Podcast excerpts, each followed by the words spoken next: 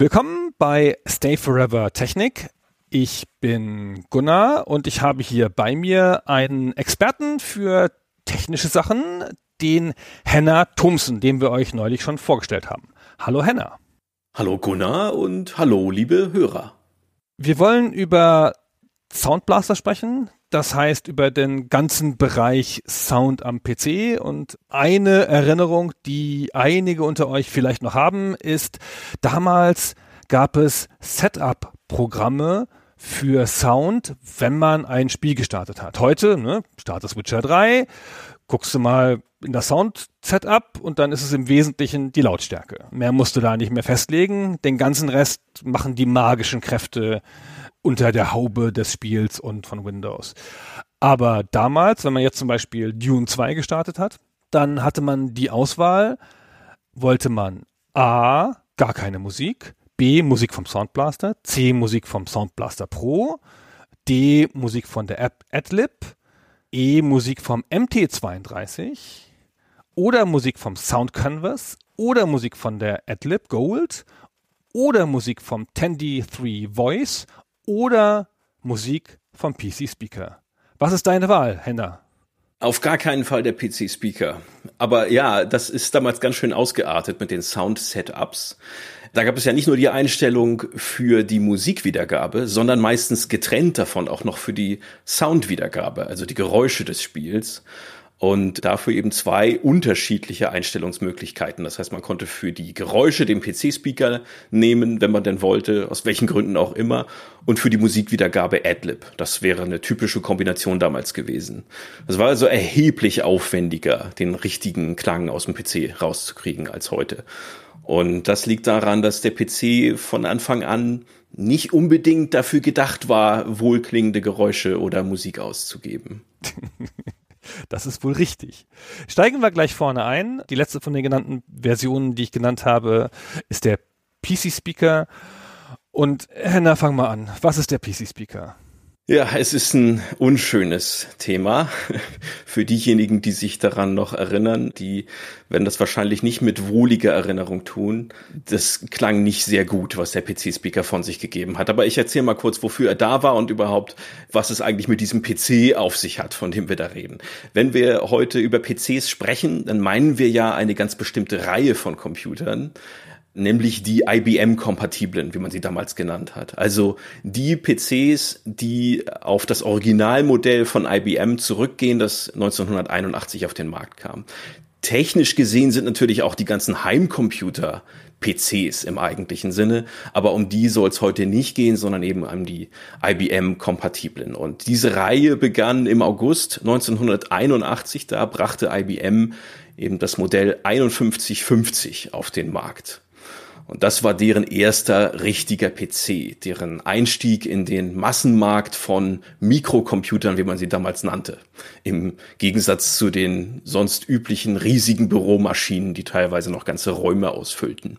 Also das ist der erste PC, der als Linie bis nach heute reicht. Und zu der Zeit gab es aber schon Heimcomputer, zum Beispiel von Atari, die frühen. Und es gab die Apple-Linien, also der berühmte Apple II, durchaus ein Spielecomputer, nur leider ohne farbige Grafik. Die waren schon da. Und natürlich gab es Konsolen. Ne? Atari VCS war zu dem Zeitpunkt schon auf dem Markt. Und der C64 zum Beispiel noch nicht, der kam erst ein Jahr später. So ist es. An den Apple II lehnt sich der IBM PC auch sehr stark an, was den Aufbau angeht, die Erweiterbarkeit über Karten und so weiter. Da hat sich IBM sehr viel von Apple abgeschaut. Und als er dann im August 81 auf den Markt kam, zumindest in den USA, hierzulande ein bisschen später, da war das für IBM-Verhältnisse auch ein extrem günstiges Angebot. Also IBM hat vorher Computer verkauft, die mindestens 10.000 Dollar gekostet haben. Das vorher günstigste Modell lag in diesem Preisrahmen. Und der IBM PC kostete beim Start in den USA 1600 US-Dollar. Und das entspricht, wenn man das in heutige Währung umrechnet und inflationsbereinigt, ungefähr 3700 Euro. Und da kriegt man heute ja schon einen ganz anständigen gut ausgestatteten Gaming-PC für. Oder ein MacBook. Oder was von Apple. ja, ja, genau. genau. Oder ein unterpowertes MacBook, genau. Richtig. Und für diese 1600 US-Dollar bekam man noch nicht mal ein vollständiges System, denn da war noch kein Laufwerk dabei und auch kein Monitor. Brauchte man also auch beides noch. Und selbst für diesen Preis war das Gerät nicht unbedingt auf der Höhe der Zeit, so technisch. Denn wenn man sich mal ansieht, was das Gerät so konnte, darstellerisch vor allem, dann hinkte das hinter den wesentlich billigeren Heimcomputern doch ziemlich hinterher. Also üblicherweise konnte der IBM PC nur Schwarz-Weiß-Grafik ausgeben, also Monochrom-Grafik. Es gab eine optionale Grafikkarte, die CGA-Grafikkarte, gegen Aufpreis. Aber selbst die, die konnte nur vier Farben ausgeben und die sahen auch richtig scheußlich aus. Die schönsten Farben der Welt es geht. Sie haben eine ganz eigene interessante Ästhetik, aber es ist eine merkwürdige Wahl, die sie da getroffen haben mit Cyan und Magenta, also hellblau und rosa. Das gibt ganz merkwürdige Spielegrafik. Und mal zum Vergleich, Gunnar, du sagtest es ja schon, den C64 gab es noch nicht, aber den VC20, zumindest auf einigen Märkten gab es ihn. Und der konnte immerhin schon 16 Farben darstellen. Und der kostet nur einen Bruchteil dessen, was der IBM-PC gekostet hat. Und auch die anderen Plattformen, die damals üblich waren, konnten wesentlich mehr. Also der Atari VCS oder das VCS, die Spielekonsole, konnte auch schon wesentlich mehr Farben darstellen, als der IBM-PC es konnte. Und das gleiche Verhältnis sehen wir bei der Fähigkeit, Töne auszugeben. Da konnte nämlich der VC20 immerhin schon drei Stimmen parallel ausgeben, also drei Töne gleichzeitig ausgeben für zum Beispiel zweistimmige Musik und dann noch einen Kanal für Klänge aus dem Spiel, für Spielgeräusche. Der Atari VCS oder das VCS, ist es der oder das VCS? Niemand weiß es. Im Deutschen würde ich sagen, immer wenn es unklar ist, immer das, weil du im Englischen ja keinen Artikel hast. Und nur wenn du ein sicheres Lehnwort hast, an das es anlehnen kannst, dann kannst du der oder die sagen. Im Zweifel würde ich also sagen, das. Es ist ja die Konsole, ja. Also eigentlich auch die. Ja, genau. Wenn du das als deine Anlehnung übernimmst, dann darfst du das sagen. Sagen wir mal, Ataris VCS-Konsole konnte immerhin schon zwei Stimmen ausgeben parallel und die Atari Heimcomputer, die schon seit 1979 auf dem Markt waren, die 400 und 800 Modelle, die konnten vier Stimmen parallel ausgeben. Der VC20 hatte einen Grafikchip, den er auch benutzen konnte für Sound. Habe ich das richtig noch in Erinnerung? Das war doch ganz komisch, oder? Dieser VIC? Ja, das stimmt. Das war ein Kombi-Chip, der beides mehr oder weniger kontrolliert hat. Wir nennen ihn mal einen Multimedia-Chip und damit hatte das Gerät aber schon quasi einen dedizierten Chip für Sound. Und das war das, was der PC natürlich nicht hatte, was auch den großen Unterschied ausmacht.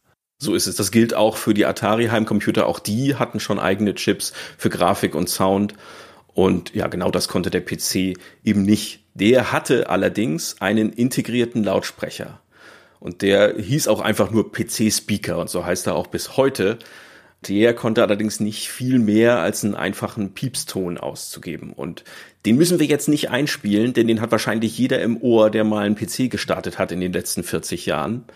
Denn der macht beim Hochfahren üblicherweise einmal kurz Pieps. Und das soll er auch tun, denn damit sagt er, es ist alles in Ordnung. Denn dieser Piepston ist quasi das akustische Ergebnis eines Selbsttests, des POST, Power on Self-Test heißt das den der PC durchführt, wenn er gestartet wird und bei dem geprüft wird, ob alle Komponenten denn erstmal am richtigen Platz sind, ja, eingebaut sind, vorhanden sind und auch richtig funktionieren. Und wenn das alles in Ordnung ist, dann piepst er einmal und dann bleibt der PC-Speaker für den Rest des Arbeitstages stumm im Idealfall.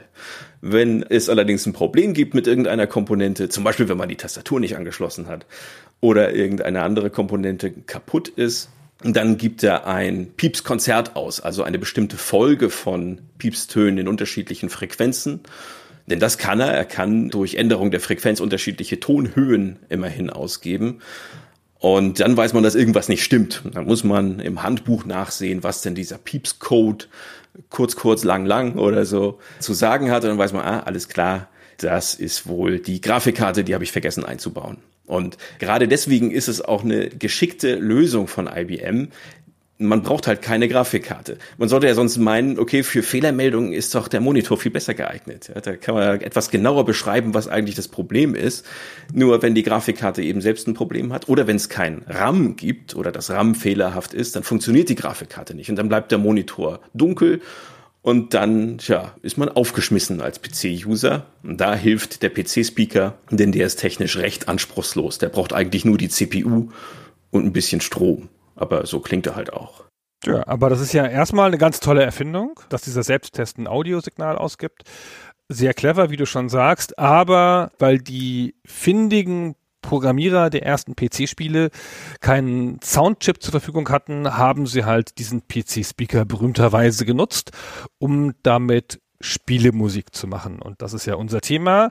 Und das ist einigermaßen schwierig, weil der im Wesentlichen nur an oder aus sein kann. Du sagtest eben, der braucht ein bisschen Spannung und es gibt dann halt so einen Timer-Chip auf dem Mainboard des IBM, der kann dem Spannung wegnehmen oder geben. Ganz genau. Das heißt, dieser Chip oder dieser Controller, das ist übrigens der Tastaturcontroller, der das noch so nebenbei macht, der gibt nur eins von zwei möglichen Signalen an oder aus an den PC-Speaker.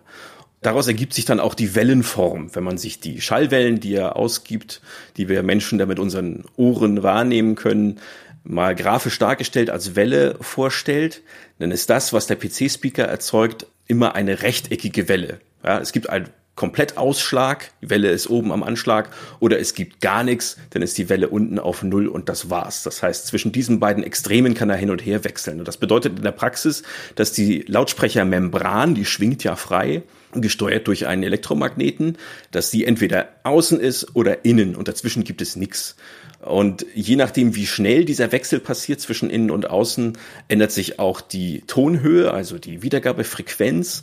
Aber das war's. Bis auf die Tonhöhe kann man da nichts variieren. Es gibt nicht unterschiedliche Klangfarben, denn dafür bräuchte man wesentlich komplexere Wellenformen als diese ganz simplen rechteckigen. Das erzeugt immer gleich klingende Piepstöne, auch immer nur in der gleichen Lautstärke. Berühmterweise konnte der PC-Speaker nur eine Lautstärke ausgeben, die ließ sich nicht variieren und das war in der Regel viel zu laut.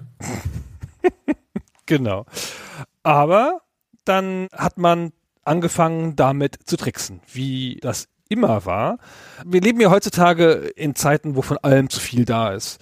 Ja, es gibt halt zu viel Speicher und es gibt jede Art von Peripherie und so und heutzutage in der Spieleentwicklung geht man nicht mehr an die Grenzen von Systemen, man versucht den kleinsten gemeinsamen Nenner zu adressieren und die Fähigkeiten einigermaßen auszuschöpfen, die da sind.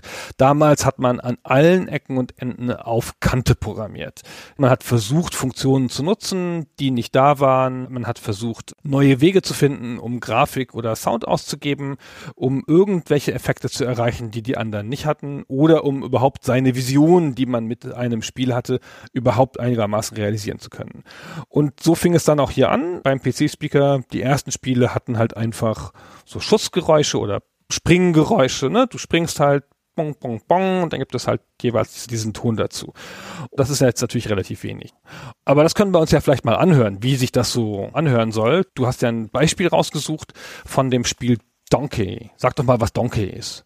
Ja, ich würde noch mal einen kurzen Schritt zurückgehen, denn nach dem, was wir vorhin über IBM gesagt haben und über die IBM Computer, die damals verkauft wurden und auch über dieses Preisgefüge, könnte man ja meinen, der IBM PC sei überhaupt nicht fürs Spielen gedacht. Er wurde natürlich dafür benutzt, aber der war doch eigentlich fürs Büro gedacht. Auch bei derart teuren Geräten, die wird man ja wohl gewinnbringend einsetzen für sowas wie Tabellenkalkulation aber nicht zum Spielen. Aber tatsächlich hat IBM von Anfang an auch ans Spielen gedacht. Das erkennt man daran, dass sie einen Joystick-Port als Option verkauft haben. Als extra Steckkarte für 50 US-Dollar konnte man den Gameport einbauen und nachrüsten. Eigene Joysticks hat IBM zwar nicht verkauft, das mussten andere machen. Aber damit war klar, das Gerät war durchaus auch zum Spielen gedacht und IBM hat sogar selbst Spiele verkauft von Anfang an zwar nicht selbst entwickelt, das waren Auftragsarbeiten, aber als Publisher sind sie da aufgetreten und das allererste Spiel war Adventure, eine Umsetzung von Colossal Cave Adventure von 1976 und diese Umsetzung hat Microsoft für IBM gemacht. Die haben ja ohnehin eine Menge Software beigesteuert, unter anderem MS-DOS als Betriebssystem oder als eine von mehreren Betriebssystemen-Optionen. Und das ist ein Text-Adventure, das braucht also überhaupt keinen Sound. Aber jetzt kommen wir zu Donkey auf den DOS-Disketten, wenn man denn DOS hatte, fand sich auch ein kleines Programmbeispiel will ich es mal nennen. Denn der genaue Zweck dieses Programms ist nicht so ganz klar.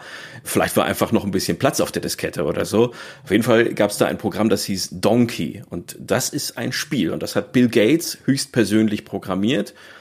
Darin steuert man nicht etwa einen Esel, wie der Name vermuten lässt, sondern man steuert einen kruden Rennwagen von oben aus der Vogelperspektive. Natürlich in 2D und, naja, eben in CGA-Grafik. Und mit dem kann man rechts und links steuern, viel mehr geht eigentlich nicht und muss damit den diversen Eseln ausweichen, die auf der Straße stehen aus irgendeinem Grunde. Ich weiß nicht, warum das das erste war, was Bill Gates damals einfiel. Die Entstehungsgeschichte kenne ich sonst nicht. Nur, dass er sagte, er hätte das nachts um vier an einem IBM PC-Prototyp mal programmiert. Also vielleicht war er übermüdet. Auf jeden Fall ist dieses Spiel spielerisch natürlich nicht besonders interessant, aber es ist deshalb interessant historisch, weil es das erste PC-Spiel ist, das Sound einsetzt. Das tut es natürlich mit dem PC-Speaker, mit der einzigen Option, die es gab für die Programmierer. Und das funktioniert auch einigermaßen. Also es kommen Geräusche raus, wann immer man den Rennwagen rechts und links steuert, dann gibt es ein kurzes Piepsen. Und wenn man dann den Esel umfährt, dann gibt es sowas ähnliches wie eine Melodie. Ihr mögt selbst entscheiden, ob das eine Melodie sein soll. Vielleicht ist es auch das Geräusch des Unfalls, man weiß es nicht. Es ist auf jeden Fall eine zufällige Klangfolge und das klingt so.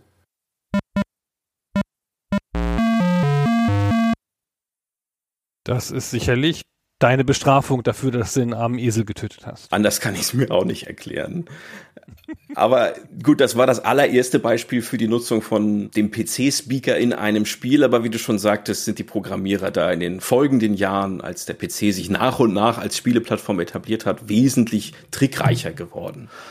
Und haben das viel besser hinbekommen, diesem kleinen PC-Speaker, der eigentlich ja nur Fehlermeldungen ausgeben sollte, richtige Klänge zu entlocken oder auch sowas wie Musik und wir kommen gleich noch zu einem Beispiel, das tatsächlich relativ gut klingt. Jetzt kommen wir aber vorher noch mal zu einem Beispiel, das nicht gut klingt.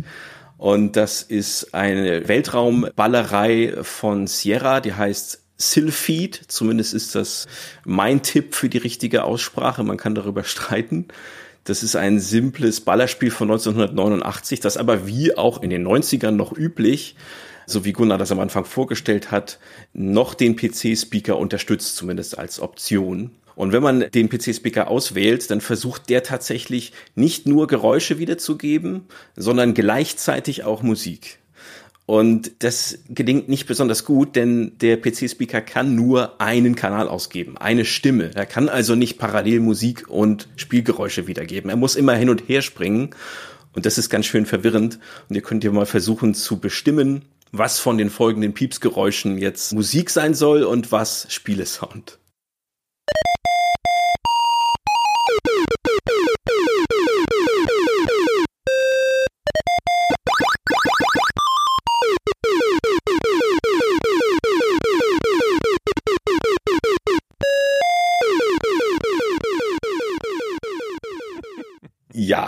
Es ist interessant. Es ist sehr schön. Die meisten Spiele sind einen anderen Weg gegangen. Sie haben dann über den PC-Speaker eben nur krude Musik ausgegeben oder nur Geräusche, aber beides gleichzeitig. Das war keine gute Idee. Wie man das wesentlich besser machen kann, das äh, zeigt ein anderes Beispiel, was wir vorbereitet haben, nämlich ein euch vielleicht bekannter Titel namens Secret of Monkey Island. Und da hören wir mal die Intro-Musik. Und es ist kaum zu erkennen, Gunnar, dass das der PC-Speaker sein soll, weil es eigentlich mehrstimmig klingt, oder?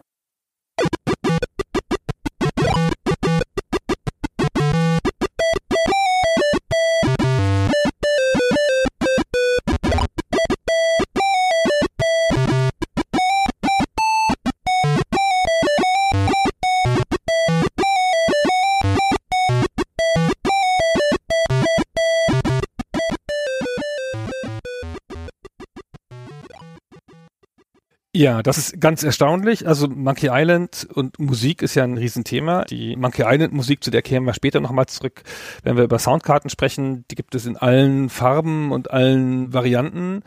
Und das hier ist eine Adaption auf den PC-Speaker, die wirklich tatsächlich so klingt, durch raffiniertes Aneinanderreihen, als wären hier mehrere Stimmen verbaut oder würden hier mehrere Stimmen vorkommen. Ja, das ist tatsächlich ganz bemerkenswert, was die Programmierer aus dem kleinen Lautsprecher rausgeholt haben. Allerdings muss man bedenken, dass die Klänge, die wir hier vorspielen, die entstammen dem Emulator. Ein realer PC in den 80er Jahren klang noch ein bisschen anders, da war wesentlich mehr Rauschen dabei. Und der hat die Musik vielleicht auch manchmal ein bisschen übertönt. Also in der Praxis klang es vielleicht nicht ganz so schön wie hier in diesem Klangbeispiel. Aber das zeigt ganz gut, wie du schon sagtest, dass die Programmierer wirklich alles gegeben haben, um aus diesem kleinen Lautsprecher annehmbare Spieleklänge rauszuholen in diesem Fall Musik. Sie haben aber noch viel mehr erreicht. Später in den 80er Jahren, gegen Ende des Jahrzehnts, haben es einige Programmierer tatsächlich hinbekommen, dass sie dem PC-Speaker etwas anderes entlockt haben, wofür er wirklich nicht gedacht war. Und das sind Samples, also digitalisierte Aufnahmen aus der Realwelt. Was also irgendjemand mit einem Mikrofon aufgenommen hat. Eine Stimme oder ein reales Geräusch, ein Schussgeräusch oder sowas. Nun, wie kann man sowas wiedergeben mit einem PC-Speaker? Das ist eigentlich technisch gar nicht möglich. Denn, wie gesagt, er gibt nur diese ganz kruden, rechteckigen Wellenformen aus, also immer gleich klingende Töne. Und er kann nicht variieren zwischen unterschiedlichen Klangfärbungen. Und Klangfärbungen sind aber wichtig, wenn man die Realität wiedergeben will.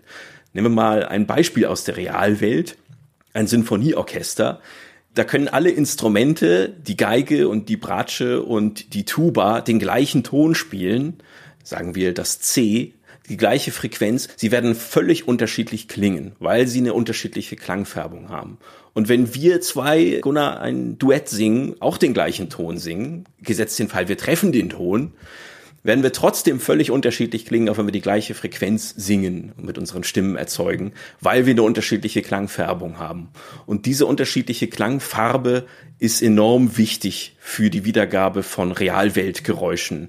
Und das kann der PC-Speaker eigentlich gar nicht. Denn dafür bräuchte er, wie gesagt, Zwischenpositionen, zwischen diesen beiden Extrempositionen der Membran ganz außen und ganz innen, um etwas komplexer geformte Schallwellen zu erzeugen. Aber genau diese Zwischenpositionen haben einige geschickte Programmierer erreicht durch geschicktes Timing. Das heißt, sie haben diesem PC-Speaker einfach in so schneller Folge Befehle gegeben, an, aus, vor und zurück, dass die Membran gar nicht genug Zeit hatte, ihre Endposition zu erreichen. Also die hat vielleicht ein paar Mikrosekunden gebraucht, um von innen nach außen zu gelangen. Und wenn man dem Speaker nun auf halbem Weg den Befehl zum Zurückkehren gegeben hat, dann hat er das auch gemacht und dadurch zwischendurch kurz eine Zwischenposition eingenommen. Und wenn man das richtig steuert und oft genug macht, dann kann man dem PC-Speaker praktisch beliebige Klänge entlocken. Die klingen fürchterlich, aber theoretisch reicht das eben, um einfache Samples, also Realweltaufnahmen wiederzugeben immerhin in 6-Bit-Auflösung. Das ist noch recht weit entfernt von realem CD-Klang, der hat 16-Bit. Aber zumindest angenähert kann man so Realweltgeräusche wiedergeben oder auch Stimmenaufnahmen. Und auch dafür haben wir mal ein Hörbeispiel. Dieses stammt nicht aus dem Emulator, sondern das habe ich in einem richtigen PC aufgenommen. Da ist also auch das, das richtige Hintergrundrauschen dabei. Und das Hörbeispiel stammt aus einem Titel von 1988. Das ist eine Golfsimulation namens World Class Leaderboard. Und was wir da hören, ist ein Ball, der in die Bäume geschlagen wird. Das Ganze wird dann von einem Kommentator kommentiert. Das ist ein digitalisiertes Sprachsample. Und danach wird der Ball eingelocht. Und das klingt so. Looks like he hit the tree, Jim. Es ist ganz offenkundig als Programmierkunststück eher zu würdigen als als Kunst. Aber ich meine, es ist halt ganz erstaunlich, was damit möglich war, wenn man bedenkt, welche technologische Grundlage das hat. Und wie cool das auch war, dass das überhaupt ging. Das ist ja ein bisschen, was man immer vergisst oder was in der Rückschau schwer zu bewerten ist. Klar ist man irgendwie noch nostalgisch gefärbt über bestimmte Sachen, die man gehört oder gesehen hat damals. Aber wie spektakulär das war, als der Computer das erste Mal solche Sachen gemacht hat, von denen man dachte, sie gehen nicht. Oder als man das erste Mal Sprache gehört hat, selbst wenn sie krude war, nur dass man sie erkennen konnte, das war spektakulär. Und so ist das hier auch schon eine ganz schöne Leistung. Geht mir ganz genauso. Ich finde das auch spektakulär. Es ist heute leicht, sich darüber lustig zu machen und das ist auch völlig angemessen, sich darüber lustig zu machen. Es klingt ja auch ziemlich lustig. Aber es ist trotzdem nicht zu unterschätzen, was das für eine technische Meisterleistung ist und was das damals für eine Wirkung gehabt haben muss. Nun war im Jahr 1988, als dieses Spiel erschien, die Wiedergabe von Samples ein alter Hut. Der Amiga konnte das 1985 schon, und zwar mit vier Samples gleichzeitig. Der hat also vier Sample- oder PCM-Kanäle. Aber auf dem PC war das noch eine Seltenheit. Und ja, das ist ein Erweckungserlebnis für diejenigen, die das damals zum ersten Mal gehört haben. Zumindest ging es mir so. Ich habe zwar keine Golfspiele gespielt, ich hatte dieses Erlebnis zum ersten Mal mit einem C64 mit Ghostbusters. Da hört man im Intro ganz kurz ein Sample, eine Sprachsample, bei dem jemand Ghostbusters ruft. Ghostbusters! Und das hat mich umgehauen, weil ich nicht wusste bis dato, dass der Computer dazu in der Lage ist, reale Geräusche wiederzugeben. Also die Wirklichkeit nicht nur nachzubilden mit abstrakten Geräuschen, sondern tatsächlich abzubilden, so wie sie ist. Das ist vergleichbar mit dem Erlebnis, das allererste Mal ein digitalisiertes Bild auf dem Bildschirm zu sehen. Auch daran erinnere ich mich noch gut. Irgendwann in den 80ern auf einem 486er sah ich ein digitalisiertes Foto. Und das hat mich auch umgehauen, weil mir da klar geworden ist, okay, ein Computer muss nicht nur abstrakte, große, einfarbige Blöcke darstellen. Der kann auch die Realität so darstellen, wie sie tatsächlich ist, so wie wir sie wahrnehmen. Und genau diesen Zauber hat auch die erste Wiedergabe von Sound-Samples wie diesem, so krude das auch klingen mag. Ja, bin ich voll bei dir, auch was die digitalisierten Bilder angeht. Ich frage jetzt nicht, was auf diesem Bild war, was du da gesehen hast. Wir wissen alle, was auf den Bildern war in den 80ern. Es war tatsächlich eine Frau, aber es war ein ganz harmloses Bild in einem Computerladen. Es war irgendeine Kundenverwaltungssoftware, die da ausgestellt wurde oder so. Aber das hat mich sehr beschäftigt damals. Damals ist mir erst klar geworden, was ein Computer überhaupt leisten kann.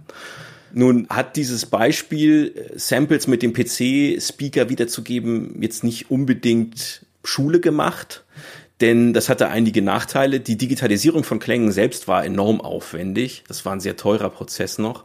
Vor allem aber ist die Wiedergabe über den PC-Speaker sehr CPU-intensiv, denn es gab ja keinen Soundchip. Das hat ja alles der PC-Prozessor über den Tastaturcontroller gesteuert. Und das war enorm CPU-intensiv, denn dieses super detaillierte Timing bei der Steuerung der Membran, wie ich es gerade beschrieben habe, das beschäftigt die CPU vollständig. Das lastet die CPU so sehr aus, dass sie währenddessen überhaupt keine Zeit hat, irgendwas anderes zu machen. Das heißt, während so ein PCM-Sample über die PWM-Technik aus dem Speaker ausgegeben wird, kann die CPU nichts anderes machen. Zum Beispiel das Bild verändern. Und das ist jetzt nicht so unwichtig in einem Spiel.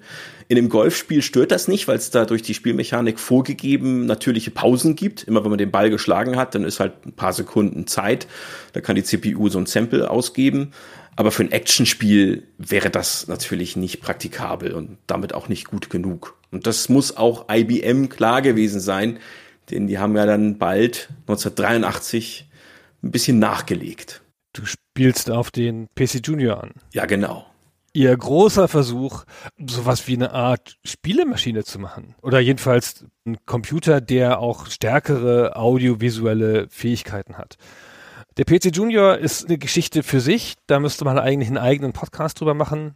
Wir haben den schon ein, zwei Mal erwähnt in Stay Forever Geschichten, hauptsächlich weil sie da am Anfang exklusive Partnerschaften mit Spieleherstellern geschlossen haben, namentlich insbesondere Sierra, um Spiele dafür zu machen und womit sie maßgeblich zum Erfolg der Firma Sierra beigetragen haben. Aber erstmal kommt dieses Gerät auf den Markt mit einer großen Hoffnung von IBM, dass das jetzt eine massentaugliche Variante ist. Du hast es eben gesagt, das sind teure Maschinen bis dato, das sind Büromaschinen, ja, die sich wirklich in den Büros wiederfinden. Hiermit wollen sie zumindest ein bisschen den Markt der super beliebten Heimcomputer angreifen zu der Zeit, ja, der C64er und die Atari 8-Bit-Geräte. Der Markt wächst und da wollen sie jetzt rein und deswegen bringen sie jetzt hier ein Gerät, das hat jetzt Gameports und Grafik und einen Soundchip. Genau, der bekommt einen richtigen Soundchip und zwar einen bekannten, keine IBM-Eigenentwicklung, so wie alle Komponenten des PCs ja keine IBM-Eigenentwicklung waren, weshalb er dann ja auch so leicht zu kopieren war von den ganzen Klonherstellern. Aber das ist ein Thema für sich. Also der Soundchip ist der gleiche, der auch eingesetzt wurde in einigen Konsolen, zum Beispiel der ColecoVision und einigen Heimcomputern, insbesondere dem britischen BBC Micro. Das ist also ein etablierter kleiner Tongenerator, der technisch ungefähr auf der Höhe ist mit dem VC20. Der kann nämlich drei Stimmen parallel wiedergeben. Und das ist schon eine deutliche Steigerung gegenüber dem kümmerlichen PC-Speaker. Der Soundchip kann hier auch unterschiedliche Lautstärken ausgeben zum Beispiel. Das kann der PC-Speaker ja berühmterweise nicht. Und die Ergebnisse, die sich damit erzielen lassen, sind schon wesentlich angenehmer zu hören. Das können wir uns auch mal anhören mit dem vielleicht bekanntesten Titel, der für den IBM PC Junior in Auftrag gegeben wurde bei Sierra. King's Quest. Das war der allererste Teil der King's Quest Reihe. Der geht auf diese Plattform zurück. Und das klingt auf dem PC Junior so.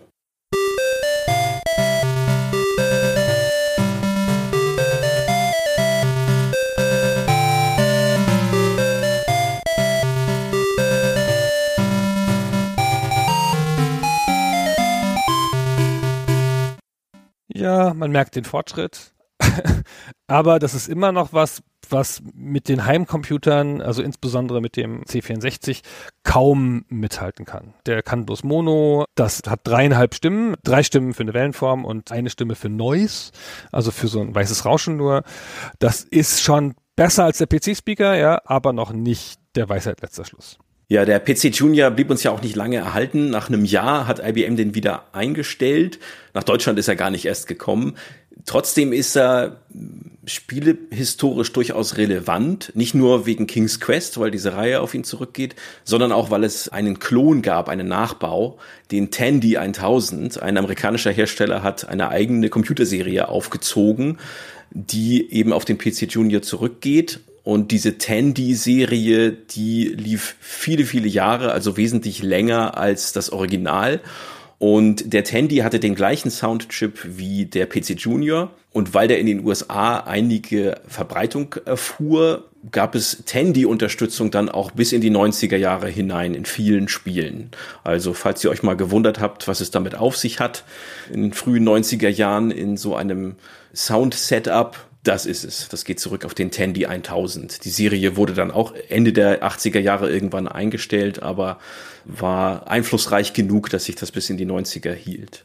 Ich habe es ja sogar vorhin kurz aufgezählt, in dem Dune 2 Setup an der vorletzten Position ist Tandy 3 Voice gewesen und das war das, was du sagst, das war ein späterer Tandy-Computer. Tandy muss man sich so vorstellen, nur mal so ganz kurz für den Hintergrund. Tandy ist eine Ladenkette, Tandy Radio Shack. So eine super große Ladenkette in den USA, die halt Technologie-Sachen haben, keine Ahnung wie so wie Escom vielleicht hier oder so, damals, als es noch Escom gab. Und die haben diese eigene Computerserie für sich gemacht, ihren PC Junior Klon und den bei sich in den Läden verkauft. Und weil die halt massiv viele Läden hatten, hat der dadurch nochmal ein Leben gewonnen und war dann halt eine Zeit lang so ein konkurrenzfähiges Gerät, zumindest mal von der Verbreitung her. Es gab auch später Tandy-Modelle, die tatsächlich Samples wiedergeben konnten, aber das ist ganz obskure Technik. Da brauchen wir nicht näher drauf einzugehen auch recht obskur, aber trotzdem interessant ist das folgende Gerät, was ich gerne einmal kurz ansprechen möchte. Und das ist das Covox Speech Thing. Ich glaube, ihr habt es im Podcast auch schon das ein oder andere Mal erwähnt. Es ist ja vor allem kurios wegen seines Namens. Und wie der Name schon sagt, ist es vor allem eigentlich für die Sprachsynthese gedacht wurde aber auch stark eingesetzt in Computerspielen für die Wiedergabe von Samples. Und das Covox Speech Thing kam Ende 87 raus. Das heißt, da sind wir im Lebensalter des IBM-PCs schon ziemlich weit fortgeschritten und kostete zu Beginn ungefähr 70 US-Dollar. Das wären heute umgerechnet ungefähr 130, 140 Euro. Und das ist ein ganz kleiner Adapter, den man hinten an den Parallelport anschließt. Also den Anschluss am PC, an dem man normalerweise einen Drucker anschließt. Und missbraucht diesen Parallelport quasi, um darüber Tonsignale auszugeben. Also die Datensignale, die der PC an den Druckerport schickt, wandelt dieser Wandler, ist ein kruder digital-analog-Wandler, in ein Audiosignal um. Und daran kann man wiederum einen kleinen Aktivlautsprecher anschließen, der auch beilag, zumindest in den meisten Packungen. Und auf diese Weise konnte das Covox Speech Thing Samples ausgeben, zumindest mit 8 Bit. Das klang schon einigermaßen. Wie gesagt, CD-Qualität wären 16-Bit, das ist noch recht weit davon entfernt, aber das klang besser als das, was man über die diversen Tricksereien aus dem PC-Speaker rausbekommen hat und hatte für eine kurze Zeit auch einige Fans. Es gibt insgesamt ungefähr 50 Spiele, die das Covox Speech Thing unterstützen. Es gab später auch noch Nachbauten, unter anderem von Disney, das Disney Sound Source, auch ein total kreativer Name. Das kam Anfang der 90er raus und dafür erschienen ungefähr 100 Spiele, die es unterstützt haben. Und wie gesagt, das wurde vorwiegend eingesetzt, um darüber einfache Samples über den PC auszugeben. Also das, wofür später dann die Soundblaster-Karte berühmt werden sollte. Aber recht bald verschwanden diese Lösungen wieder von der Bildfläche das ist ja auch ehrlicherweise eine Brückentechnologie. Also das kann auch nur in einer Welt existieren, in der der PC-Speaker noch eine ernstzunehmende Alternative ist, weil das hat ja das ähnliche Problem wie der PC-Speaker. Das geht ja auch über die CPU. Das ist ja kein Soundchip, das ist ja nicht ein richtiges System, das ist nur eine andere Art, den Sound wiederzugeben. Ja, eine flexiblere Art durch diese Wandlung. Aber das Grundproblem, dass da kein Soundchip ist, der diese Aufgaben übernimmt, ist ja weiterhin da. So ist es und deshalb bleibt das auch eine Randnotiz in der Geschichte der Klangerzeugung am PC. Und in dieser Geschichte müssen wir jetzt mal das nächste Kapitel aufschlagen. Das ist das Kapitel FM-Synthese. Das klingt jetzt furchtbar technisch, ist es auch. Der PC-Speaker ist ja ein ganz simpler Tongenerator. Der kann Klänge ausgeben in unterschiedlichen Frequenzen aber eben immer nur mit der einfachen rechteckigen Wellenform und damit immer mit derselben Klangfarbe. Will man jetzt aber unterschiedliche Klangfärbungen und Geräusche nachbilden, um sich einem realen Geräusch oder Instrumentenklang anzunähern, dann muss man die Wellen umformen und so komplexere Formen synthetisieren, also künstlich erzeugen gibt ganz viele verschiedene Arten dieser digitalen Klangsynthese. Meistens wird dabei ein einfaches Tonsignal nachträglich verändert, um sich einem bestimmten Klang anzunähern. Zum Beispiel die subtraktive Synthese. Dabei werden aus einem Ausgangssignal mit diversen Filtern unerwünschte Frequenzen rausgefiltert. Unsere Stimme zum Beispiel, die nutzt diese subtraktive Synthese. Der Ton der Stimmbänder wird ja durch den Mund und die Zunge nachträglich gefiltert um verschiedene Laute zu erzeugen.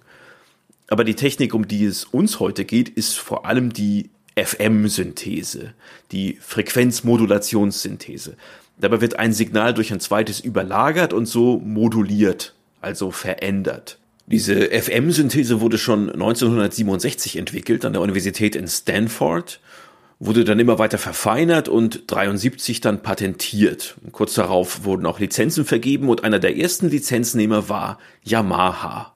Die haben diese Technik weiterentwickelt und aus dem Großrechner, auf dem sie entstanden ist, in einen Mikrochip verpflanzt. Und der wiederum wurde vor allem in digitalen Synthesizern eingesetzt, die ja dann auch den Musiksound der 80er geprägt haben. Ich denke, wenn man an die Musik der 80er denkt, dann denkt man an komische Frisuren und Saxophon-Soli, aber vor allem an diese bestimmten Synthi-Klänge.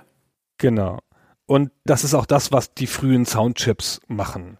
Wir kommen gleich noch zu den Yamaha-Sachen, die ja auch dann die Basis bilden für die ersten Soundkarten, aber auch sowas wie der SID-Chip des C64, der macht auch sowas. Ja, der versucht schlecht und recht auf eine Art reale Instrumente nachzubilden und das gibt diesen ganz eigenen Klang. Jedes System zu der Zeit, ob es das NES ist oder der C64, diese frühen Systeme die bilden alle Instrumente nach und dann kann man die sozusagen auf diesem Chip halt so spielen in einer bestimmten Menge, ne, je nachdem wie viele Stimmen das hat und wie viel man gleichzeitig spielen kann.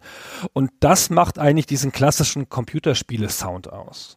Spätere Plattformen können dann samplen, also können dann reale Sounds aus der realen Welt nehmen, ne, ein reales Schlagzeug oder ein Hi-Hat, tschak, tschak, tschak, und das einspielen und dadurch gewinnt es dann einen viel breiteren oder viel tieferen und realistischeren Klang. Aber das ist das, was diesen Computerspiele-Sound ausmacht. Dieses unvollkommene Nachbilden, so wie Pixelgrafik die Realität unvollkommen nachbildet, aber einen eigenen Charme hat, so hat diese Musik einen eigenen Charme und ist das, was man in heutigen Ohren mit Computerspielen verbindet. Deswegen übrigens lustigerweise war es eine Zeit lang Mode ja in amerikanischen Filmen, wenn man Kids gezeigt hat, die dann irgendwelche Spiele gespielt haben, dass man da dann alte Sounds genommen hat, weil wenn man da moderne gesampelte Sounds gehört hätte, eine moderne Schüsse, da hätte man nicht geglaubt, dass es das ein Videospiel ist, weil die Leute sind ja gewohnt, dass ein Videospiel komisch klingt. Stimmt. Das ist dieser prägnante Klang, der oft als MIDI-Sound bezeichnet wird. Wobei das gar nicht richtig ist. MIDI ist der Name eines Standards für die Übertragung von Tondaten. Das ist also kein Klangformat in dem Sinne. MIDI beschreibt eigentlich nur eine Technik, bestimmte Toninformationen wie eben die Tonhöhe, das gewählte Instrument, die Dauer des Klangs, eventuelle Halleffekte und sonstiges, die Lautstärke, solche Signale oder Informationen zu übertragen, etwa von einem Synthesizer an einen Computer, der das dann weiterverarbeitet in einem Sequencer und abzuspeichern. Da werden also keine Klangsignale übertragen, sondern nur diese abstrakten Informationen. Und die lassen sich am Computer dann wunderbar manipulieren. Die lassen sich in der Tonhöhe dann variieren oder einfach mal das Instrument austauschen. Und dann kann man das Ergebnis auf eine beliebige Weise wieder ausgeben. Und das geschah eben damals üblicherweise über diese FM-Synthese. Deswegen verbinden wir diesen prägnanten FM-Klang mit dem MIDI-Standard. Aber eigentlich ist das technisch nicht richtig, das als MIDI-Sound zu bezeichnen. Das ist eine speichereffiziente Technologie, weil der Computer das dann live erzeugt aus Instrumenten, aus virtuellen Instrumenten, müssen nicht reale Tonfolgen gespeichert werden. Wenn ein Computer Samples spielen will oder ein Spiel Samples abspielen will, dann muss das Sample ja in irgendeiner Form vorliegen. Ja, dann muss man quasi eine Audiodatei haben, und wenn es auch eine kleine ist, die dann abgerufen wird und gemixt wird und so. Und diese MIDI-Klänge, die können live erzeugt werden und deswegen braucht das nicht so viel Speicher. Deswegen hat sich das auch eine ganze Weile gehalten.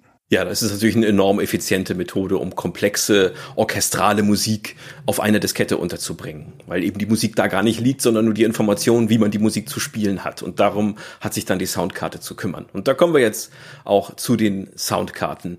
Yamaha hat selbst erstmal nur diese Chips gebaut, diese FM-Synthese-Chips, mit denen sich diese Musik erzeugen ließ, über die beschriebene Frequenzmodulationstechnik hat die eben vorwiegend in Synthesizer und andere Geräte verpackt.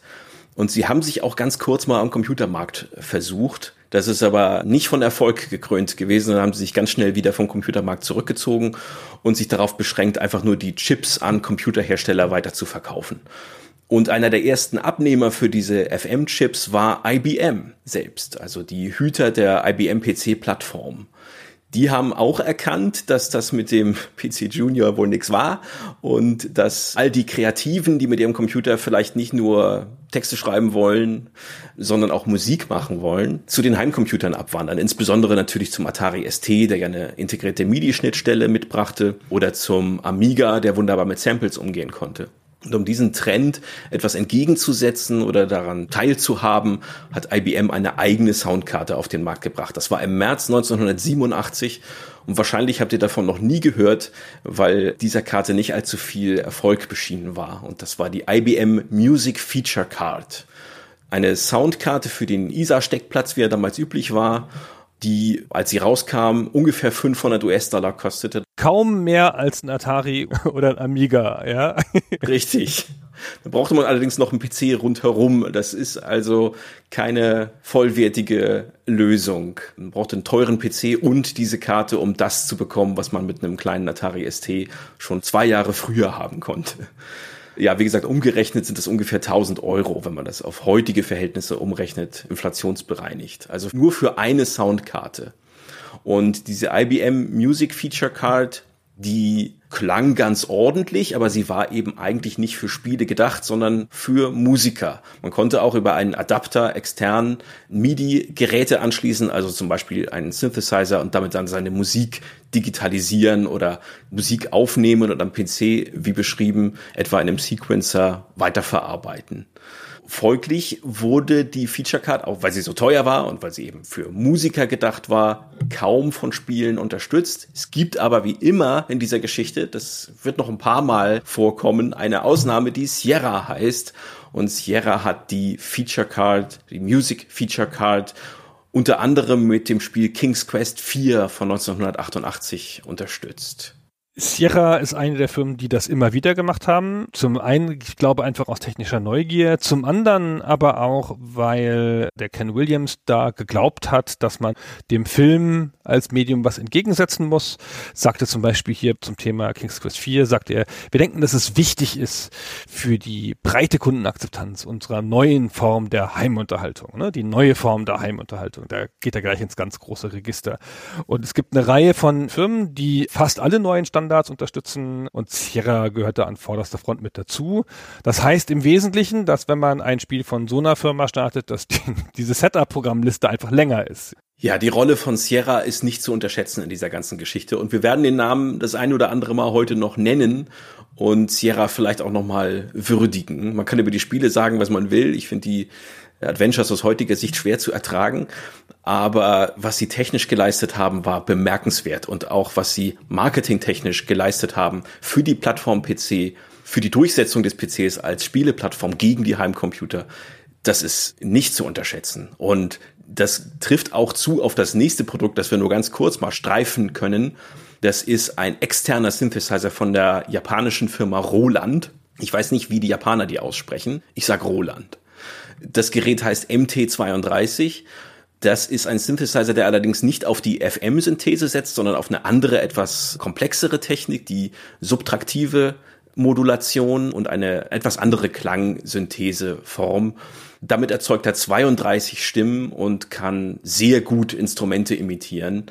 Ist also quasi ein Profi-Gerät, auch vorwiegend für Musiker zu einem entsprechenden Preis kam 1987 raus für 700 US-Dollar. Also die IBM-Karte war schon teuer mit 500 US-Dollar, aber dieses Roland-Gerät für 700, das entspricht heute ungefähr 1300 Euro, war also noch teurer. Und das Ding haben sich wirklich nur Musiker ins Studio gestellt. Spieler werden das eher nicht gekauft haben. Trotzdem, auch hier, und darauf wollte ich hinaus, auch hier gibt's eine Firma, die das Potenzial erkannt hat. Und das ist Sierra. Und Sierra hat nicht nur Spiele bereitgestellt, die dieses Roland MT32 unterstützen. Sierra hat auch in den USA selbst den Vertrieb davon übernommen und selbst dafür gesorgt, dass die Leute sowohl die Geräte als auch die passenden Spiele bekommen. Und durch diesen Anschub haben im Laufe der Jahre ungefähr 800 Spiele dieses Gerät unterstützt. Für ein Gerät, das nur für Musiker gedacht war und so viel kostet, gar nicht schlecht. Das ist Wahnsinn. Also das ist eins von diesen Dingern, dass ich, wenn ich in so meine Setup-Programme geschaut habe in den 90ern, wo ich immer gedacht habe, was ist das eigentlich, dieses MT32? Ich habe doch bloß einen Soundblaster. Gibt's das überhaupt auf der Welt? Und ich wusste schon, dass es Roland heißt. Roland ist ja auch so ein Wort, dem man als Deutscher irgendwie nahesteht und so. Und Freunde hatten auch, glaube ich, Roland Synthesizer. Aber ich habe nie so eine Soundkarte, also so einen externen Synthesizer live gesehen, irgendwo im Bekanntenkreis oder auch nur im beruflichen Umfeld. Nicht mal in deinem Spieleladen? Nicht mal in meinem berühmten Spieleladen, genau. Nicht mal da, da haben wir keine Hardware verkauft. Also außer Konsolen natürlich. Mir geht das ganz ähnlich. Weder die Music Feature Card von IBM noch so ein Roland MT32 habe ich jemals im realen Leben irgendwo gesehen und die gibt's auch heute kaum noch. Das sind begehrte Sammlerstücke, da bezahlt man ein Vermögen dafür. Das gilt etwas weniger für das nächste Produkt, auf das wir zu sprechen kommen müssen, weil es so prägend war für den Klang am PC wie kaum ein anderes, zumindest bis dann die Soundblaster-Karte endlich kommt. Und das ist das Produkt einer Firma namens Adlib. Adlib ist eine kanadische Firma, die 1987 gegründet wird von einem Musikprofessor. Und das allererste Produkt und lange Zeit auch das einzige Produkt, was sie rausbringen, ist eine Soundkarte für den PC. Und die heißt Music Synthesizer Card. Also auch da ist im Namen schon erkennbar, genau wie die Music Feature Card, ist das eine Karte, die sich vorwiegend an Musiker richtet. Die setzt auch einen ähnlichen Soundchip ein wie die IBM Soundkarte, ein etwas anderes Modell. Das IBM-Modell kann acht Stimmen ausgeben und lässt sich übrigens interessanterweise kombinieren, wenn man zwei Karten einbaut, wenn man zu viel Geld hat, dann kann man sogar 16 Stimmen auf diese Weise erreichen. Also eine Art frühes SLI, aber für den Spielesound. Das kann die Adlib-Karte nicht, aber die bringt alleine schon neun Stimmen mit, übrigens Mono, wir reden hier immer noch über Monoklang. Oder alternativ in einem anderen Modus sechs Stimmen plus fünf Rhythmusspuren. Damit kann man also schon ganz ordentlich was erzeugen, klangtechnisch. Das ist auch ein Yamaha-Chip, ne? Also die Firma Yamaha hält ihre Hegemonie über die Klangerzeugung auf dem PC hier aufrecht, obwohl sie nie eigene Karten machen, sind sie trotzdem auf allen vertreten. Und die Adlib-Karte, das ist so ein bisschen die Prototyp-Soundkarte. Also das ist eigentlich die Karte, die es hätte schaffen können. Den Standard zu etablieren. Es gibt verschiedene Gründe, warum sich dann am Ende Sound Blaster am Markt durchsetzt, aber eigentlich hat die Adlib-Karte schon alles. Ja, sie ist halt nicht so teuer im Vergleich. Wir haben ja eben gehört, was die anderen Sachen kosten. Diese Karte kostet 240 Dollar. Immer noch viel Geld, zwischen 400 und 500 Euro heute. Aber es haben sich ja auch Leute das Roland-Ding gekauft. Das ist schon fast ein Massenprodukt für die PC-Besitzer. Aber niemand unterstützt es. Richtig. Zumindest am Anfang. Es wird dann wesentlich schnell besser, aber ganz zu Beginn interessiert sich wirklich kein Spieleentwickler dafür. Die Karte kommt raus im August 1987, also ein paar Monate nach der IBM-Karte. Und erstmal richtet sich die, wie der Name ja schon sagt, nur an Musiker und wahrscheinlich kaufen sie auch nur Musiker. Da liegt auch jede Menge Musiksoftware bei, also MIDI-kompatible Software für die Musikarrangierung. Aber Spieleentwickler interessieren sich überhaupt nicht dafür. Und es gibt ein Interview, das ich gefunden habe aus dem Juli 88, also fast ein Jahr später von der CES, also dieser Elektronikmesse. Das ist ein Interview, das die US-Zeitschrift Computer Gaming World mit ein paar Spieleentwicklern geführt hat auf dieser Messe. Und genau zu diesem Thema, was ist die Zukunft des IBM-PCs oder der PCs im Allgemeinen als Spieleplattform. Und die Antwort der Spieleentwickler ist, ja, also der IBM-PC, der hat schon Zukunft, der hat durchaus Potenzial. Der kann ja auch mittlerweile einigermaßen vernünftig Grafik ausgeben. Aber wenn der jetzt den Heimcomputermarkt so richtig aufrollen soll, dann braucht er schon besseren Sound.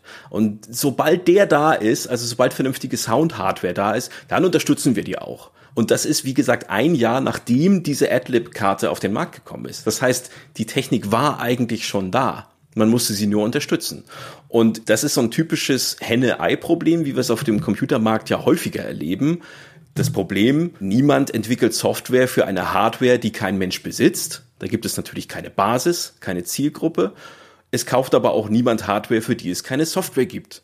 Also irgendjemand muss den Anfang machen, irgendjemand muss dieses Problem durchbrechen und dieser jemand heißt natürlich wie heißt er? es ist natürlich wieder Sierra. Wie schön. Ja. Allerdings kommt Sierra nicht ganz von selbst darauf. Da ist noch eine andere Firma beteiligt, die wir erwähnen müssen, weil sie ganz wichtig ist für diese ganze Geschichte. Das ist eine Firma namens Topstar Computer Services. Das ist ein großartiger Name. Die ist eindeutig zu höheren Berufen mit den Namen. Und deren Gründer und Chef heißt Rich Heimlich. Ich werde jetzt zumindest den Namen so aussprechen. Heimlich, weil er sich schreibt wie das deutsche Wort heimlich. Keine Ahnung, wie er sich selbst ausspricht. Dieser Rich Heimlich, der ist sehr gut vernetzt, denn seine Firma Topstar Computer ist ein Qualitätsdienstleister, quasi Qualitätssicherungsdienstleister für die Spieleindustrie. Das heißt, er ist wunderbar in der Spielebranche vernetzt, er hat viele Kontakte und diese Kontakte nutzt er jetzt im Auftrag von AdLib um Spieleentwickler zu begeistern für dieses Potenzial, für diese Soundkarte, die Music Synthesizer Card, um Unterstützung zu gewinnen. Und genau das gelingt ihm auch, zumindest bei einem ganz besonders wichtigen großen Kunden und das ist eben Sierra. Und Sierra macht genau das, was sie schon mit dem Roland-Gerät gemacht haben.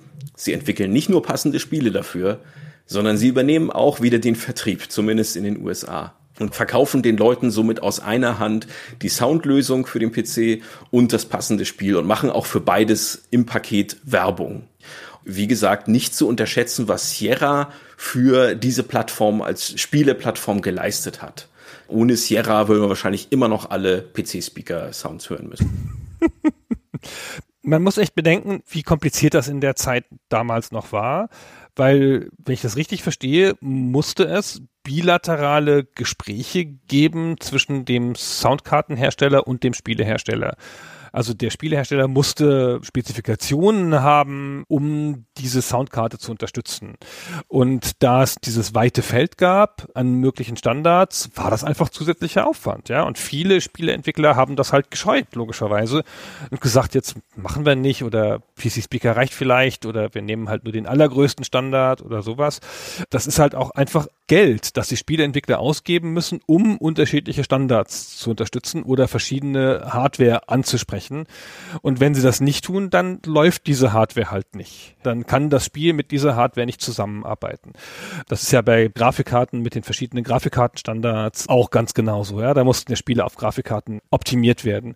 Und so ist es hier auch, nur dass der Sound nicht ganz so elementar wichtig ist wie Grafik und umso bedeutsamer ist das Engagement von Sierra, die einfach aus Wille, ja, aus dem Willen, diese Plattform weiterzubringen. Das ist ja auch die Plattform, von der Sierra lebt. Die haben ja keinen Fuß im Konsolenbusiness und im Heimcomputerbusiness sind sie auch nicht so stark. Die kämpfen für diese Plattform und unterstützen alles und gehen dabei in Vorleistung. Die programmieren diese Unterstützung in ihre Spiele rein, auch wenn es ihnen nicht unmittelbar sofort nützt. Ja, und sie legen richtig nach. Sie bringen nicht nur einen Titel, sondern praktisch alle Spiele, die sie in den Folgejahren bringen, unterstützen natürlich auch AdLib Sound und etablieren damit AdLib als den de facto Soundstandard auf dem PC.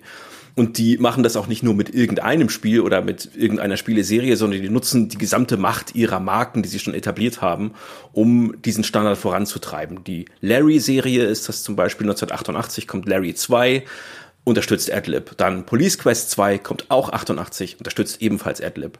Im nächsten Jahr dann 1989 kommt Larry 3, auch mit AdLib-Unterstützung und Police Quest 3 und Colonel's Bequest. Also die gehen wirklich all in und damit bauen sie quasi aus dem Nichts gemeinsam mit AdLib einen Standard. Und davon profitieren sie natürlich dann auch, weil sie selbst die passenden Soundkarten dazu verkaufen.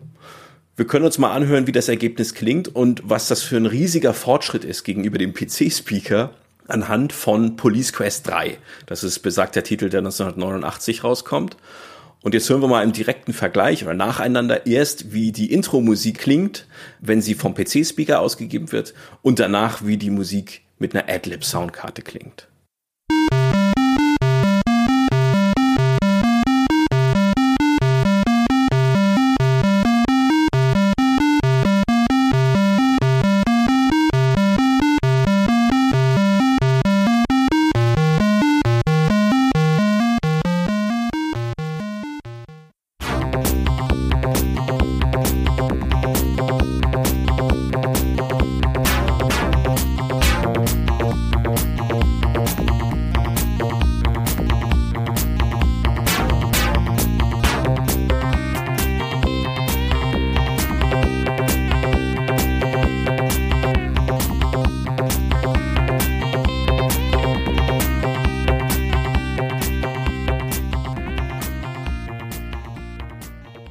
So, und damit ist der PC als Spieleplattform zumindest mit den meisten anderen Plattformen, vor allem auch mit Konsolenplattformen vom Sound her einigermaßen gleichwertig, manchen Plattformen überlegen.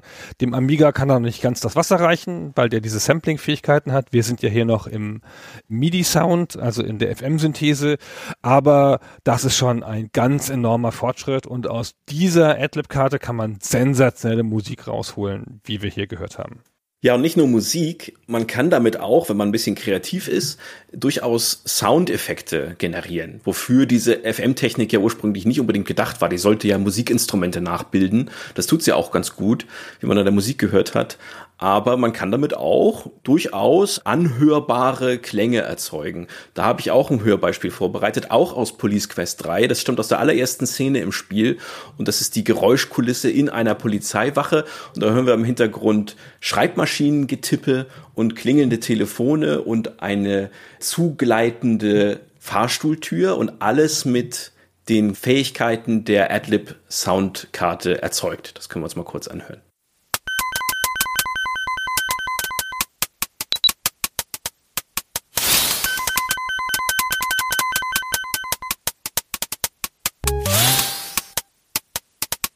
Das ist ja toll. Ja, das hat eine ganz eigene Ästhetik, genau wie die Musik aus dem PC-Speaker, aber diese hier ist wirklich ganz angenehm, finde ich. Es ist ein ganz schöner Klang. Es reicht natürlich nicht an die späteren Samples ran, aber man kann schon deutlich erkennen, was das alles sein soll. Wir haben jetzt noch mal ein anderes Beispiel für gelungene Musikwiedergabe. Wir hatten ja vorhin schon mal Monkey Island benutzt, um zu demonstrieren, wie der PC-Speaker klingt. Und das gleiche machen wir jetzt nochmal mit einer Adlib-Karte. Da klingt die Intro-Musik nämlich so.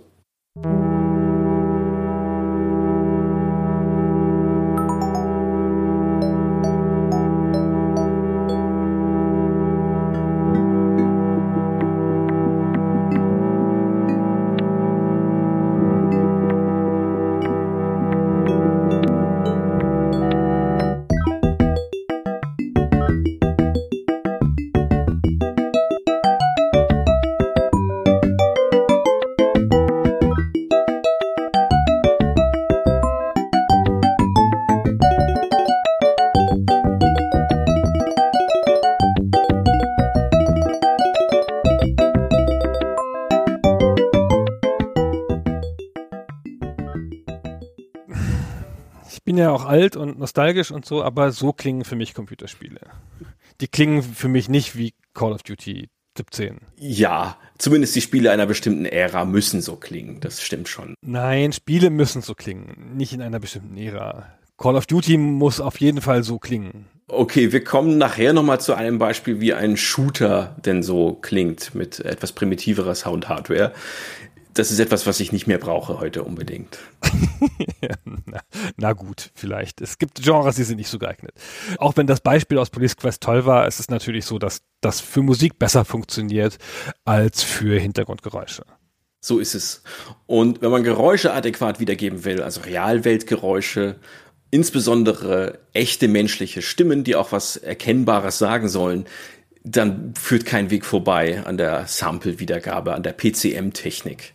Und das bringt uns noch nicht ganz zur Sound Blaster, das bringt uns erstmal zur Geschichte von Creative Labs, die jetzt so langsam nämlich auf den Plan treten können wir noch mal kurz in der Geschichte zurückspringen. Wir haben ja angefangen im Jahr 1981 mit dem ersten IBM PC und im gleichen Jahr wird nämlich in Singapur auch die Firma Creative Labs gegründet. Die heißt da allerdings noch gar nicht so, die heißt erst Creative Technology, heißt erst später Creative Labs. Und die wird gegründet von einem Herrn oder mitgegründet zumindest von einem Herrn, der heißt Sim Wong Ho und Sim ist in diesem Fall der Familienname. Wenn wir also künftig von einem Sim sprechen, dann meinen wir diesen Herrn und nennen ihn nicht respektlos beim Vornamen. Das ist sein Nachname.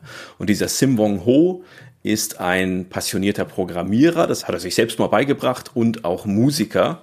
Und der steigt ins Computergeschäft ein im Jahr 1981 mit einem kleinen Laden in einem Einkaufszentrum in Singapur.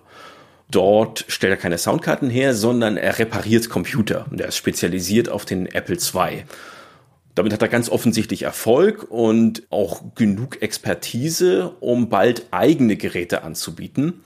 1984 baut er sogar seinen eigenen Computer den Cubic 88. Das ist der erste Computer, der in Singapur entworfen und hergestellt wurde. Gibt auch ein Schwestermodell, den Cubic 99, der ist noch ein bisschen besser ausgestattet. Das sind beides Apple II-Klone, die hat er also nicht von Grund auf selbst entwickelt.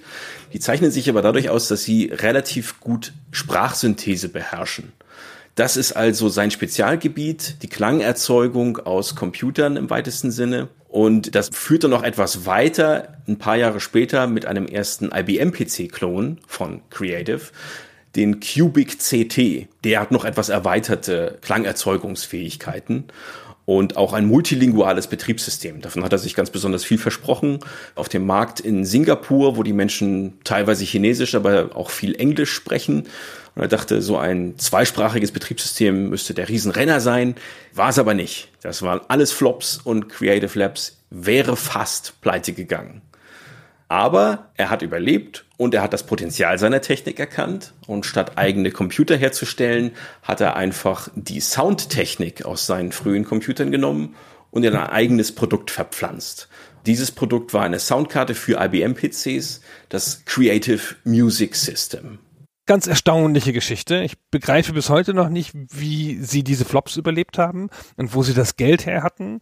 A, um diese komplizierten Rechner zu entwickeln, wenn es ja vorher eine ganz kleine Klitsche nur war und dann, nachdem die Rechner gefloppt sind, dann nochmal in ein anderes Gebiet einzusteigen, nämlich mit dieser Soundkarte, dass die sie zunächst nur in Südostasien auf den Markt bringen und dann gründen sie Standepede 88 dann die Firma Creative Labs Incorporated. Das ist dann ihre US-Niederlassung in Kalifornien.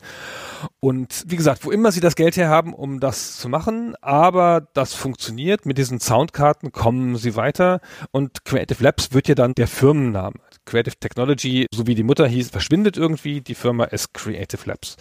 Und nun wollen sie das machen, was IBM schon gemacht hat mit der teuren Karte, die du erwähnt hast und was AdLib macht. Sie wollen auf den Markt von Musikern, Menschen, die am PC mit Sound arbeiten, mit Musik arbeiten, die vielleicht Synthesizer anschließen wollen, derartige Sachen. Die Karte kostet 200 Dollar etwa, also noch ein bisschen billiger als die AdLib-Karte. Sie haben auch Software geschrieben für die Musikproduktion und es liegen zwei Disketten voller Lieder dabei, die der Herr Sim persönlich komponiert hat. Also ne, multitalentiert und ganz klar ausgerichtet auf das Thema Musik. Sie versuchen nicht, das an Computerspiele zu verkaufen oder auf Computerspiele zu münzen. Das ist eine Musikersoftware. Das wird ganz besonders deutlich, wenn man sich die Werbung von damals anguckt. Die US-Werbeanzeigen, die geschaltet wurden für dieses Creative Music System. Da ist kein einziges Wort, wird da verloren über Computerspiele. Das ist überhaupt nicht sein Zielmarkt. Es wird auch kein Wort verloren über Sprachsynthese, was ja ursprünglich mal sein Ansatz war, als er eigene Computer gebaut hat in den 80ern. Sondern es geht nur um die Musikerzeugung, die digitale Musikerzeugung. Und da ist er auch durchaus selbstsicher, der Sim mit seiner Firma.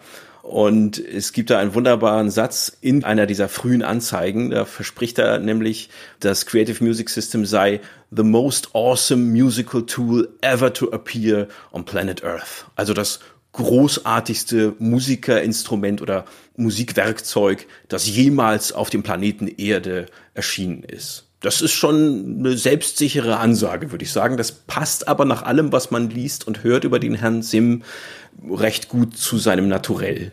Der ist recht selbstsicher. Die Karte hingegen, die war das aber vielleicht noch nicht. nee, die war technisch eher schlicht. Also sie war schon wesentlich besser als der PC-Speaker. Aber sind wir mal ehrlich, alles ist besser als der PC-Speaker selbst wenn ich den Soundtrack zu einem Spiel selber pfeife, klingt das besser als das, was der PC-Speaker so ausgibt. Das ist also nicht schwer zu übertreffen. Die Creative Music System Karte verwendet zwei Soundchips gleich, beide von Philips. Das sind also nicht die Yamaha FM Chips. Der beherrscht auch keine FM-Synthese, so wie die IBM Karte das kann oder die Soundkarte von AdLib das kann. Ist also auch nicht AdLib kompatibel. Das ist ein ganz eigener Standard, der von wenigen Spielen nur unterstützt wird. Dadurch, dass es zwei Soundchips sind, kann die Karte die Klänge auch in Stereo ausgeben. Insgesamt zwölf Stimmen. Aber die Klänge, die er ausgibt, sind ganz primitive Töne, die technisch ungefähr dem entsprechen, was der PC-Speaker auch macht. Also ganz einfache rechteckige Wellenformen. Das heißt, keine unterschiedlichen Klangfärbungen, keine realistisch nachgebildeten Instrumente, sondern simple Piepstöne, wenn auch sehr viele davon gleichzeitig. Und das ist immerhin schon ein Fortschritt. Und auch unterschiedliche Lautstärken. Auch das hat diese Karte also dem PC-Speaker voraus und auch dem PC Junior. Aber so ein richtiger Erfolg ist das nicht. Weder bei den Musikern kommt er damit richtig gut an, noch eben auf dem Spielemarkt. Da spielt die Karte eigentlich überhaupt keine Rolle. Weshalb er es dann aber nochmal versucht. Und ich gebe dir recht, Gunnar, ich weiß nicht, woher der Mann das Kapital hat und diese Ausdauer immer weiterzumachen und es immer nochmal zu versuchen, nach mehreren gescheiterten Computersystemen und jetzt auch noch einer weitgehend gescheiterten Soundkarte, für die er eigens eine Firma gegründet hat in den USA, für die er sogar eigens umgezogen ist in die USA, macht er trotzdem noch mal weiter. Und er kriegt auch noch eine Chance, denn er findet bei Radio Shack, bei dieser PC-Handelskette oder Computerhandelskette, die du vorhin schon erwähnt hast, findet er einen Partner, mit dem er zusammen dieses Creative Music System einfach nochmal auflegt, in eine neue Schachtel steckt und unter dem neuen Namen verkauft. Und diesmal heißt die Karte Game Blaster. Und damit ist klar, auf welchen Markt er jetzt will. Was für eine coole Idee von ihm, ehrlich gesagt. Und das verrät uns auch einiges über diesen Markt, in dem da agiert wird. Der kann mal eben den Preis auf die Hälfte reduzieren und macht wahrscheinlich dann immer noch Profit das sind profitable Produkte. Deswegen, auch wenn sich die nicht in riesen Stückzahlen verkauft haben, diese Karten, deswegen haben das auch immer mal wieder Firmen versucht, in diesen Markt einzusteigen. Und die Chips dafür, die hat man ja so zusammen kaufen können. Da musste man ja in der Regel nichts entwickeln. Man brauchte sozusagen nur die Steuerungssoftware und vielleicht eine Software, die man beilegen wollte. Und das ist jetzt ein richtig cleverer Move von Sim. Jetzt gibt's diese Karte als Game Blaster bei Tandy Radio Shack und er legt noch Patches bei, damit einige Spiele dann auch mal kompatibel sind, damit man das auch wirklich mal einsetzen kann. Und sag gleich, von welcher Firma sind die Spiele, für die da Patches sind? Sind natürlich von Sierra. Ach, es ist so schön. Ja, nicht nur das. Bei einer späteren Edition dieses Game Blasters liegt sogar ein komplettes Spiel bei und das ist Sylphid, diese Weltraumballerei, die wir vorhin schon mal gehört haben. Die klingt jetzt ein bisschen besser mit der Game Blaster Karte,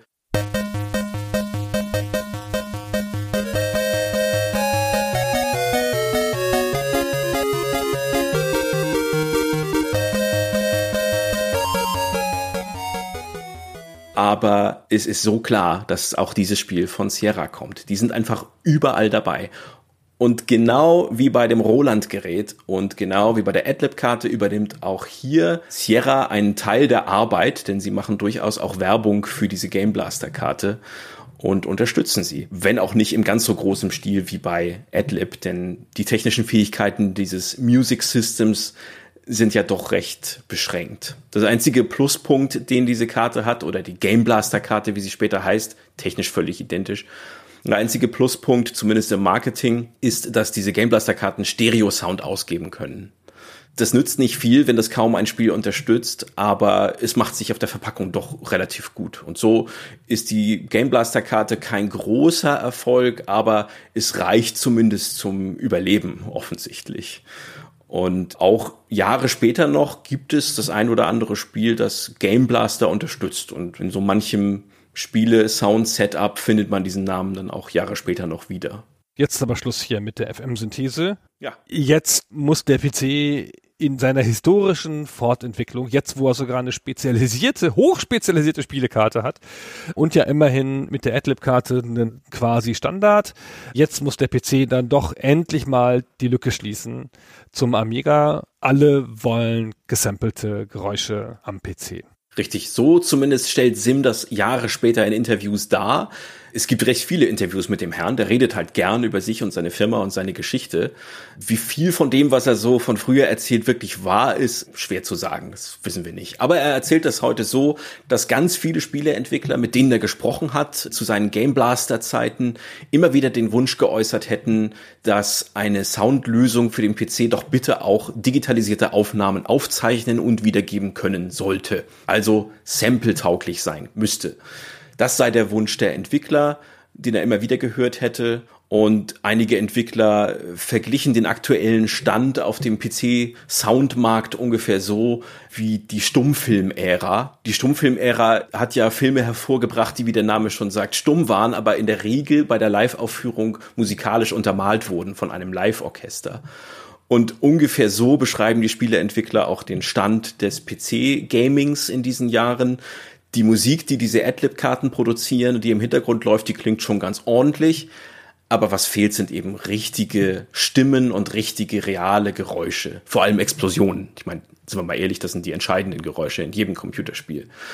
Und genau das ist das nächste Problem, das Sim angeht. Nein, ich weiß nicht, woher er diese Ressourcen hat, aber dazu sei noch gesagt, er hat natürlich den Vorteil gegenüber Adlib und allen anderen, dass er in Asien produziert. Seine Karten werden in Singapur, vielleicht auch teilweise in Malaysia produziert, also in Niedriglohnländern und sind dadurch wesentlich billiger herzustellen als die Karten von IBM oder auch von Adlib, die tatsächlich in Kanada produzieren und deshalb wesentlich teurer sind. Das ist ein Vorteil, den er nutzt, aber das reicht nicht, dieser Preisvorteil. Er braucht eben jetzt eine Karte, die wie du schon sagst, die große Lücke zum Amiga schließt und auch zu anderen Plattformen, die zu dieser Zeit schon Samples wiedergeben können und macht sich an die Entwicklung einer Karte, die den Codenamen Killer Card trägt. Da ist wieder eine Menge Selbstbewusstsein in dem Namen.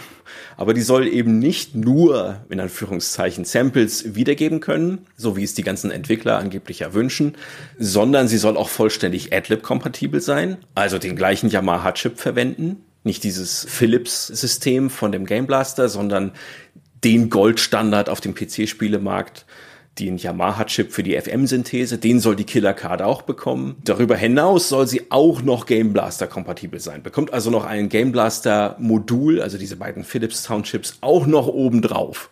Und das ist immer noch nicht alles. Er packt nämlich noch was in dieses Paket. Und das ist gar nicht so unwichtig, auch wenn es mit Sound gar nichts zu tun hat. Das ist der Gameport das ist ein fettes Paket, aber halt alles aus Standardbauteilen. Ne? Der Yamaha Soundchip, der Mikrocontroller von Intel, der die Samples steuert, alles das, was schon da ist, nur jetzt halt in einer Art Megapaket zusammengesetzt und sie tun noch den Gameport drauf. Warum muss da jetzt noch ein Gameport drauf sein und wozu braucht es noch diesen extra Adapter? Weil sie hier sehr klar machen mit ihrer neuen Soundkarte, hier geht es jetzt nicht mehr um Musiker, das ist ein Gerät für Computerspieler und Computerspieler brauchen keinen MIDI-Port, sondern sie brauchen einen Controller-Anschluss.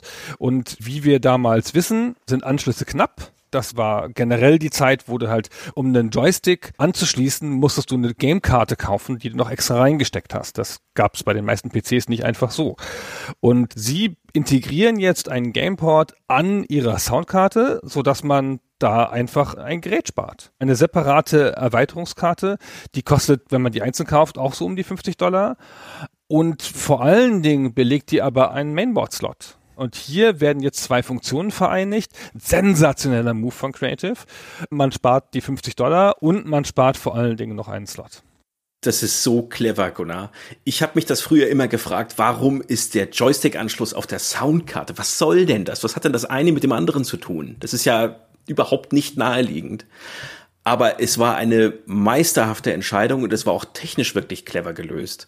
Denn der Gameport konnte umfunktioniert werden zum MIDI-Anschluss wie du schon sagst, er wollte gar nicht so sehr die Musiker ansprechen mit der neuen Karte. Davon hat er sich ja schon mit der Game Blaster Karte deutlich verabschiedet. Jetzt ging es um die Gamer.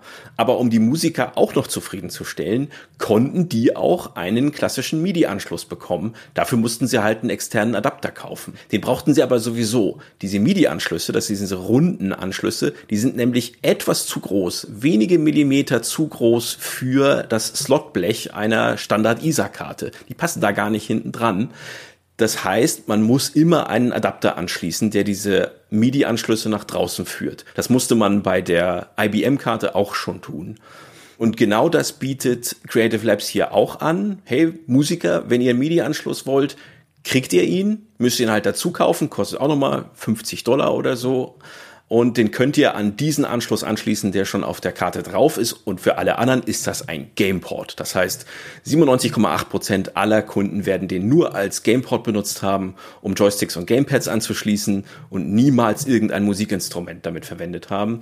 Aber wenn man es wollte, ging eben auch das. Das heißt, man hatte nicht weniger als die Konkurrenz. Man konnte das Ding auch für die Musikerzeugung nutzen, wenn man denn wollte.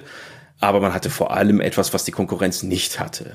Diesen Gameport, der Platz spart und Geld spart. Und den Gameport, den brauchte man ja irgendwann. Also vielleicht noch nicht in den 80ern, aber in den frühen 90ern, als dann Weltraumsimulationen so ganz groß werden mit Wing Commander und Co., spätestens da brauchst du einen Gameport. Und dann ist das ein No-Brainer, wie man so schön sagt. Dann nehme ich doch die Karte, die mir beides gemeinsam bringt, statt zwei separate Karten zu kaufen. Das ist also sowohl marketingtechnisch als auch technisch ein genialer Schachzug gewesen. Und das macht diese Karte wirklich zu einem Killer-Angebot, zu einer Killer-Card. Bei dem Namen ist es allerdings nicht geblieben. Später gab es mal eine Killer-Card, glaube ich, ne? Das war eine Netzwerkkarte. Speziell für Gamer, ja. Genau. Er hat sich den Namen Killer Card offenkundig nicht schützen lassen, obwohl der so super ist. er trifft es wirklich genau, denn die Karte war ja der Tod für so manchen anderen Hersteller, aber dazu kommen wir noch. Vermarktet wurde die Karte dann ab November 1989 als Sound Blaster. Und jetzt sind wir endlich beim Thema. Die wurde vorgestellt auf der Comdex in Las Vegas und angeblich, so erzählt Sim das, war nicht nur die anwesende Computerpresse total begeistert, sondern auch Michael Jackson, der da angeblich zufällig an seinem Stand vorbeikam und angelockt wurde durch die fantastischen Klänge, die da zu hören waren und sich das eine halbe Stunde hat vorstellen lassen von Sim. Also wie gesagt, so erzählt Sim das.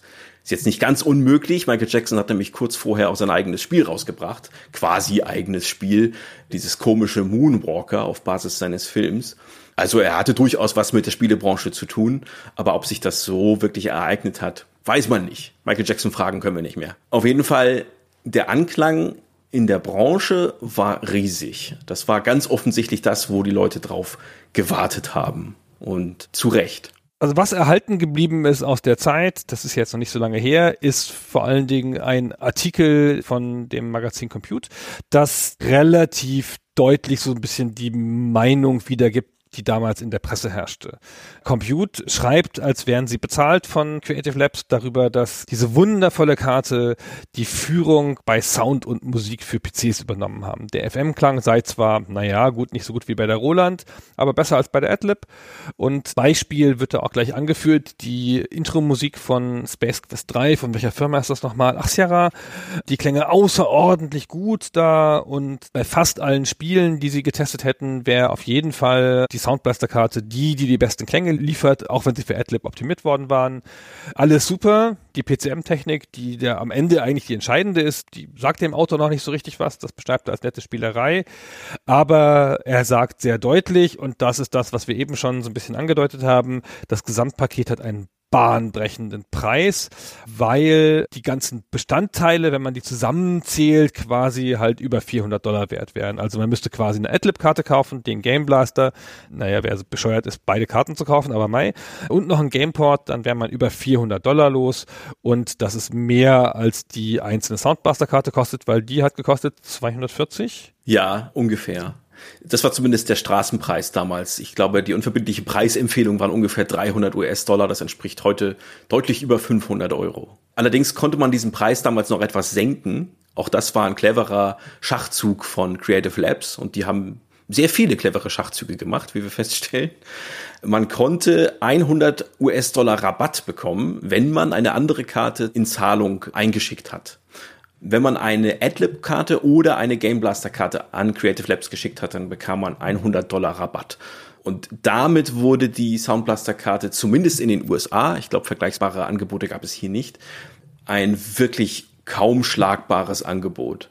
Sag mal, was machen die eigentlich mit den ganzen Adlib-Karten, die man ihnen geschickt hat? Das habe ich mich auch gefragt. Und ich habe keine Ahnung, ob der sich daraus ein Haus gebaut hat oder ein abstraktes Kunstwerk gebastelt, eingeschmolzen weiterverkauft bei eBay, ich weiß es nicht, keine Ahnung. Ich habe da ein paar Mal drüber nachgedacht schon, weil das machen ja manchmal Firmen. Apple macht doch auch manchmal sowas, dass du irgendwelche alten iPhones einschicken kannst oder sonst irgendwas. Und ich habe mich immer gefragt, wozu das ist, aber ich glaube, das ist, um den Gebrauchtmarkt kaputt zu machen, oder? Um alte Geräte aus dem Gebrauchtmarkt zu nehmen, damit die nicht die Leute davon abhalten, neue Geräte zu kaufen. Das kann gut sein. Aber das ist doch bestimmt, damit du dir nicht anstatt der neuen Soundblaster vom Kumpel eine gebrauchte Adlib-Karte kaufst. Das kann gut sein. Es kann auch sein, dass sie darauf gezählt haben, dass kaum jemand diesen Rabatt wirklich in Anspruch nimmt, weil das mit so viel Aufwand verbunden ist. Du musst ja dann irgendeinen Coupon an Creative Labs schicken und die Karte musst du verpacken und einschicken. Das ist ja alles ganz schön lästig. Das heißt, vielleicht ist es einfach nur ein Log-Angebot, aber es klang erstmal gut, dass man dadurch 100 Dollar sparen könnte, theoretisch. 100 Dollar ist viel Geld. Ja, in der Tat. Zumal die Game Blaster Karte hat ja gar nicht so viel gekostet. Nee, richtig. Die Game Blaster Karte blieb auch tatsächlich im Angebot noch einige Jahre so als die günstigere Schwester, die kleine Schwester zur Sound Blaster Karte, obwohl sie technisch längst obsolet war. Aber wer sich die Sound Blaster nicht leisten konnte, hat dann vielleicht deswegen stattdessen die Game Blaster Karte gekauft in der Hoffnung, dass sie ungefähr das Ähnliche leistet, aber das tat sie nicht. Jetzt haben wir aufgezählt, dass diese ganzen Sachen da zusammenkamen, dass das technisch halt ein cleverer Move war. Aber der entscheidende Move ist natürlich, dass das AdLib kompatibel war. Dass sie das umgangen haben, was ich vorhin ja als großes Problem dargestellt habe, nämlich dass Spieleentwickler das anpassen müssen. Das mussten die nicht. Aus dem Stand mit allen AdLib-kompatiblen Spielen hat die funktioniert. Und nach der Meinung der Computer sogar noch besser als dann die AdLib-Karte. Damit war sie sofort in der Mitte des Marktes. Ja, du konntest die kaufen und losspielen. Die haben das Henne-Ei-Problem übergangen. Richtig. Und genau das ist es, was der Computerartikel beschreibt. Hey, wir haben verschiedene Spiele ausprobiert und sie alle klingen fantastisch. Und das ist die zentrale Botschaft an die Spieler. Egal was du spielst, es wird mit dieser Soundkarte wunderbar klingen. Sie wird unterstützt. Das liegt ja aber nicht daran, dass diese Spiele wirklich die Soundblaster-Karte unterstützen. Das tun sie nicht. Das tut praktisch kein einziges Spiel zu dieser Zeit. Nein, sie alle unterstützen nur den Adlib-Standard. Und weil die Soundblaster-Karte Adlib-kompatibel ist und auch damit durchaus plakativ wirbt, 100% Adlib-kompatibel steht da in den frühen Anzeigen, deswegen wird sie auch unterstützt von so vielen Spielen. Das heißt, die Basis an Spielen ist schon da und praktisch alle neuen Spiele, die rauskommen in den frühen 90ern, unterstützen die AdLib und damit automatisch auch die Soundblaster-Karte. Dass Spieleentwickler direkt für die Soundblaster-Karte entwickeln, also die PCM-Technik nutzen, die sie ja der AdLib-Karte voraus hat, das kommt kaum vor. Ich habe eine Weile recherchiert, um rauszufinden, welches das erste Spiel war, was wirklich diese PCM-Technik, also die Sample-Tauglichkeit der Soundblaster-Karte unterstützt hat. Und es sind nicht viele. Es gibt einige Spiele, die 89 erschienen sind, interessanterweise vor der Soundblaster-Karte, die auf der Soundblaster-Karte PCM Wave Samples wiedergeben können. Warum auch immer, wie es dazu kam an einigen Spielen funktioniert das. Und eines von diesen Spielen und das wahrscheinlich erste Spiel, das wirklich diese Technik nutzt, ist ein ganz obskures Prügelspiel, ein Kampfspiel ungefähr so vergleichbar mit Street Fighter, nur wesentlich primitiver. Und das heißt Tongue of the Fat Man, also die Zunge des fetten Mannes. Die hatten nicht so das Händchen für clevere Produktnamen, anders als Creative Labs, würde ich sagen. Oh. Naja, ne? Ja, und das ist auch so merkwürdig, wie es klingt. Auf das Spiel brauchen wir nicht näher einzugehen. Aber es hat eben zwei, drei Stellen, an denen es wirkliche Sprachsamples wiedergibt. Und das funktioniert mit der Soundblaster-Karte. Und eine dieser Stellen haben wir vorbereitet. Das können wir uns mal kurz anhören. Greetings! Mondo welcomes you to the Fight Palace. Es ist nicht besonders spektakulär, es fügt dem Spiel auch nicht wirklich etwas hinzu. Man hat dadurch nicht wirklich einen Mehrwert. Nicht mal die Atmosphäre des Spiels profitiert wirklich davon, weil das nur an zwei Stellen mal ganz kurz eingeworfen ist und dann nie wieder vorkommt. Also das Spiel im eigentlichen Spielgeschehen, während man sich da prügelt, klingt völlig unverändert, ob man jetzt die Soundblaster-Karte hat oder nicht. Es ist also ein Kuriosum und das wird niemanden wirklich umgehauen haben. Das wird also auch für niemanden wirklich der Grund gewesen sein, eine Soundblaster-Karte zu kaufen. Und so geht das auch eine ganze Weile weiter. Das dauert einige Monate, bis die Spieleentwickler wirklich auf diesen Zug aufspringen und die Soundblaster-Karte direkt unterstützen. Also nicht nur die Adlib-Technik unterstützen, von der die Soundblaster-Karte dann ja profitiert automatisch, sondern direkt für die Soundblaster-Karte arbeiten. Und im Frühjahr 1990 hat wieder die Compute-Zeitschrift von vorhin ein Interview geführt mit diversen großen Spielepublishern. Die haben die sieben größten Spielepublisher für den PC befragt, unter anderem EA und Lucasfilm und auch Sierra natürlich, welche der vielen unterschiedlichen Soundstandards die denn so unterstützen, aktuell in der Spieleentwicklung, also für kommende Titel. Und von diesen sieben befragten Publishern und Entwicklern haben alle Adlib genannt. Also alle unterstützen den längst etablierten Adlib Soundstandard und damit automatisch auch die Soundblaster-Karte. Einige nennen auch Game Blaster und einige wenige sagen MT32 so die Luxusversion. Und drei von den sieben sagen, ja, sie haben schon mal von dieser Soundblaster-Karte gehört, es ist ganz interessant, gucken wir uns vielleicht mal an. Also kein konkretes Versprechen, ja, das werden wir unterstützen. Nein, sondern erstmal eine ganz allgemeine Aussage, klingt ganz interessant, vielleicht machen wir mal das dafür. Das ist Monate nach Veröffentlichung der Soundblaster-Karte. Also dass irgendein Spiel diese neuen Möglichkeiten, diese PCM-Sample-Wiedergabe-Tauglichkeit der Karte wirklich nutzt und damit dem Spiel ja eine ganz andere Klangdimension hinzufügt, das kommt erst wesentlich später vor. Aber ich begreife das nicht. Warum ist das so? Das ist eine der Sachen, die mich total wundern. Und ich finde so an diesem Tongue of the Fat Man sieht man es ganz gut. Die wussten nicht, was sie mit Samples machen sollen deswegen haben sie halt Sprachsamples genommen, weil Sprachsamples immer beeindruckend sind und man die so einfach so doof ins Spiel einstreuen kann und man das Spiel darauf nicht spezifisch abstimmen muss. Aber so Firmen wie EA oder Lucasfilm oder so, die hier genannt sind, die haben ja auch Spiele auf dem Amiga gemacht. Die wussten doch schon, wie ein Spiel klingt wo die ganze Soundkulisse, jeder Schuss, jeder Zwischenruf, jede Explosion, jedes Fahrgeräusch aus Samples besteht. Wieso waren die hier so zurückhaltend? Ich begreife es nicht.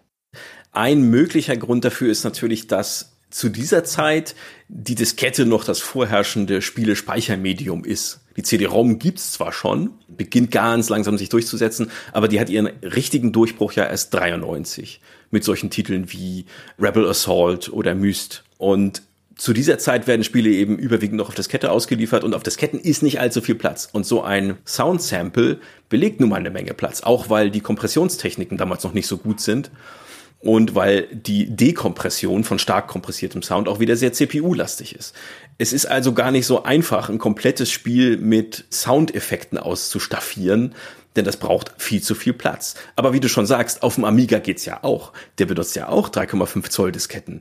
Also es ginge vielleicht schon. Ich kann es mir also auch nicht so richtig erklären, warum das so lange dauert. Man muss es sich vielleicht einfach mal anhören. Komm, wir hören uns das mal an. wie das hätte klingen können, wenn die Leute drauf eingestiegen wären. Früher schon, aber natürlich wie dann Spiele zu der Zeit auch klingen. Ja, wir haben verschiedene Beispiele, die wir hier bringen können. Ich fange mal an mit einem, das auch sicherlich vielen da draußen vertraut ist. Und das ist Wolfenstein 3D. Das kommt natürlich erst ein paar Jahre später raus als die Soundblaster-Karte. unterstützt aber nach wie vor auch PC-Speaker-Sounds und Adlib und Sample-Wiedergabe mit der Soundblaster. Zwei von diesen Varianten können wir uns mal anhören. Zuerst, wie Wolfenstein 3D mit einem PC-Speaker klingt, ohne Musik, nur mit Klängen, also mit Geräuschen. Und danach, wie Wolfenstein 3D mit einer Soundblaster-Karte klingt, Musik im Hintergrund über FM-Synthese und digitalisierte Klänge, also PCM-Samples für die Geräuschkulisse. Und das ist ein Riesenunterschied. Das könnt ihr euch ja mal anhören.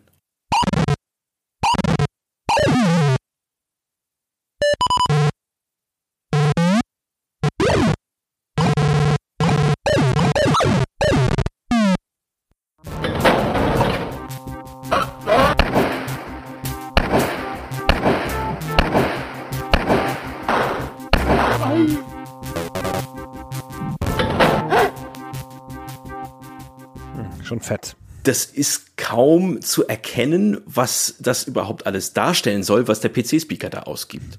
Wie gesagt, das ist keine Musik, das sind alles Geräusche aus der Spielwelt, aus der Interaktion mit der Spielwelt.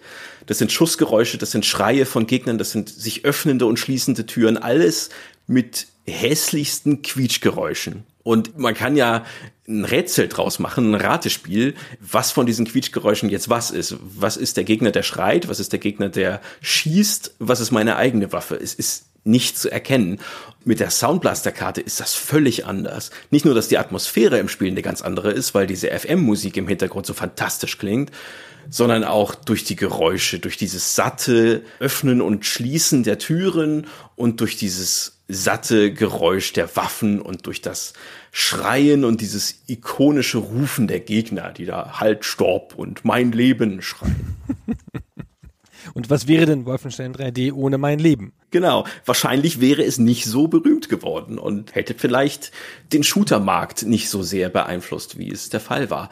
Der Shootermarkt wurde dann in den 90er Jahren ja weiter bedient, vor allem von id Software, die auch Wolfenstein 3D zu verantworten haben.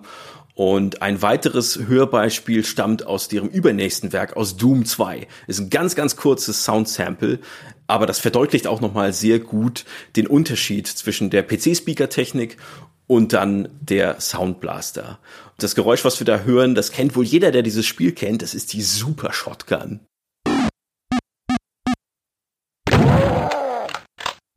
Ja, also jetzt sind wir der Stummfilm-Ära entwachsen, würde ich sagen. ja. Und weil es so schön ist, Gunnar, und wir Monkey Island ja schon zweimal eingespielt haben, machen wir das jetzt auch noch mal so, wie sich Monkey Island demjenigen präsentierte, der eine Soundblaster-Karte hatte.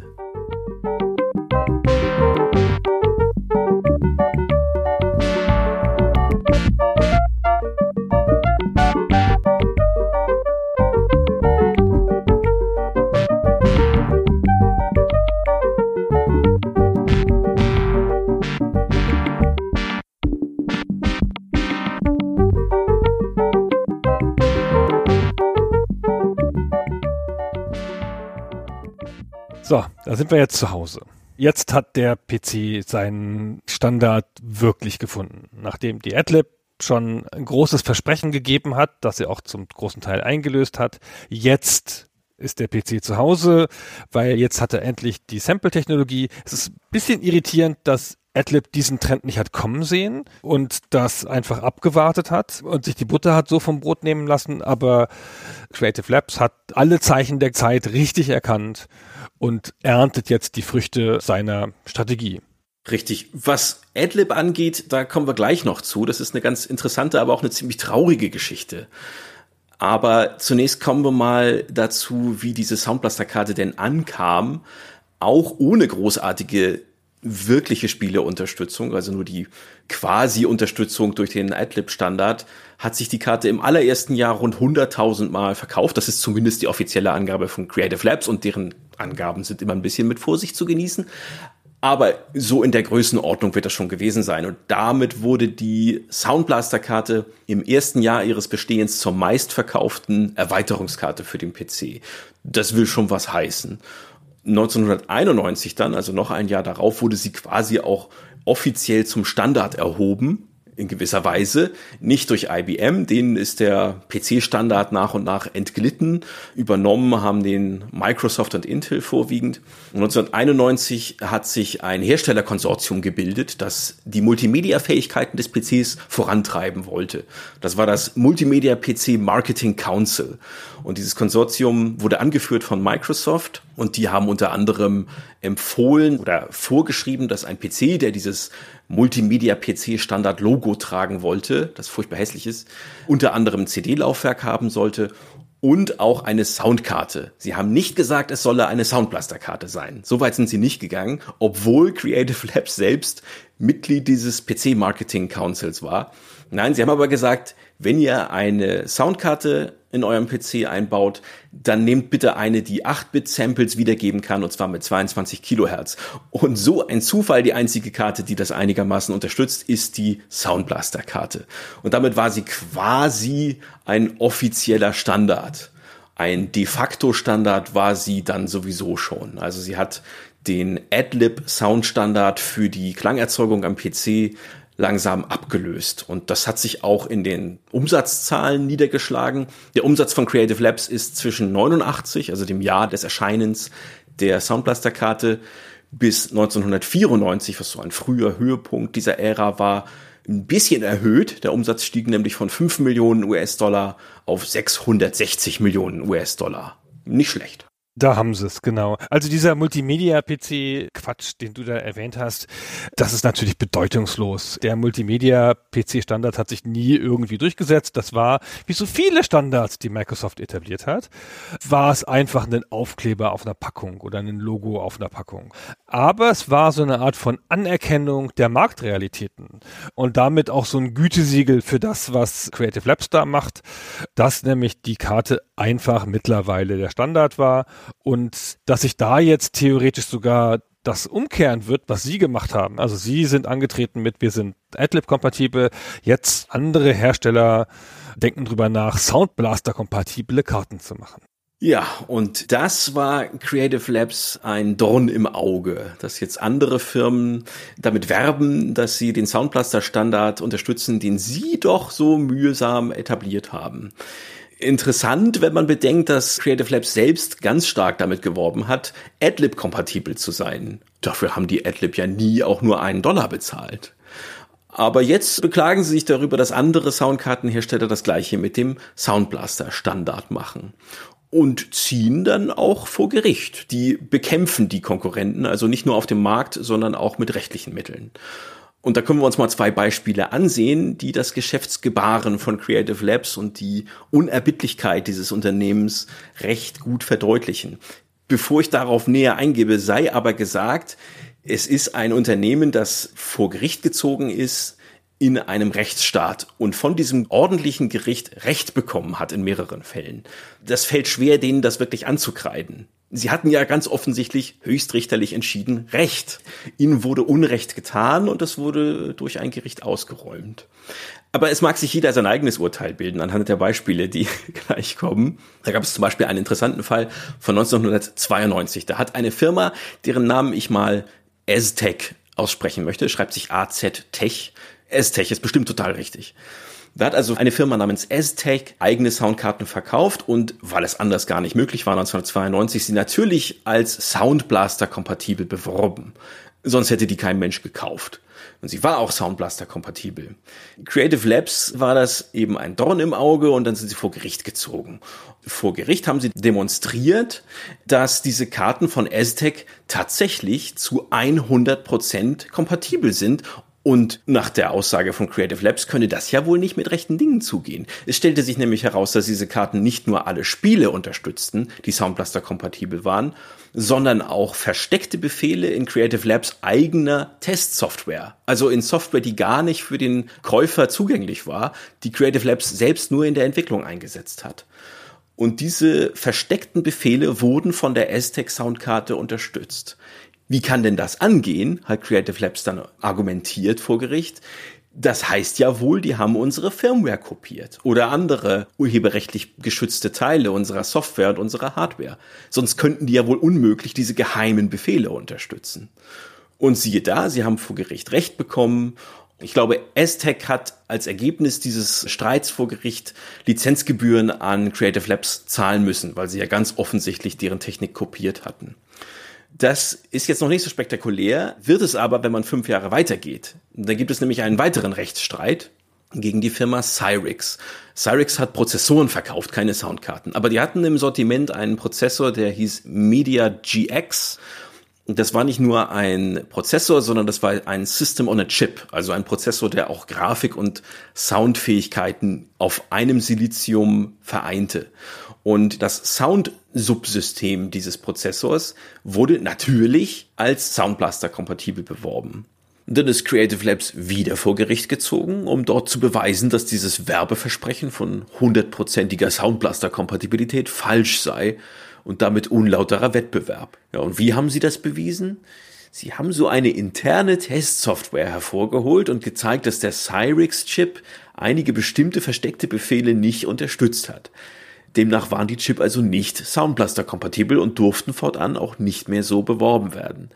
Das hatte natürlich für den Kunden überhaupt keine Bedeutung. Die Spieleentwickler haben ja diese versteckten internen Befehle nicht verwendet, die waren ja auch nirgendwo dokumentiert, aber technisch gesehen hatte Creative Labs recht.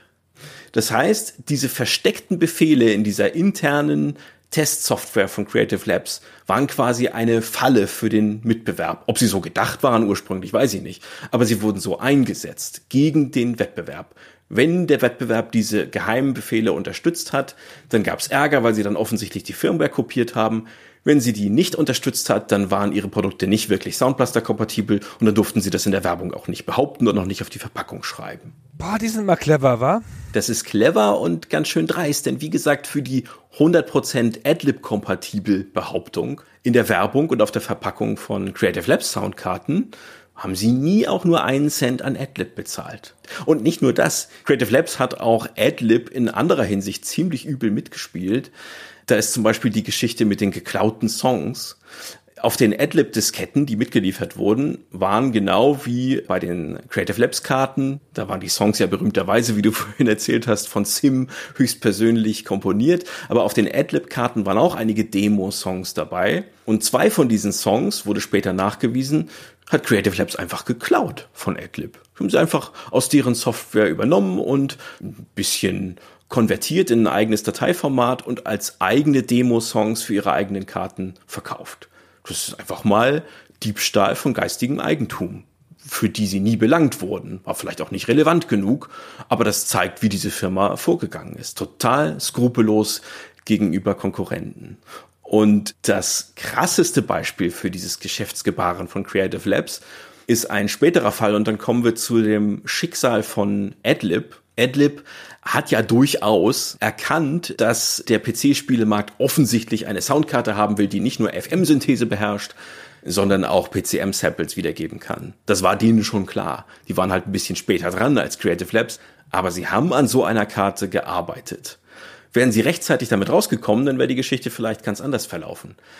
Aber deren Karte kam leider erst viele, viele Jahre später, nämlich 1992. Und da war es schon zu spät. Da hat Creative Labs quasi den Standard schon etabliert. Und die Adlib-Karte war auch nicht kompatibel zum Creative Labs PCM-Standard. Warum kam die so spät?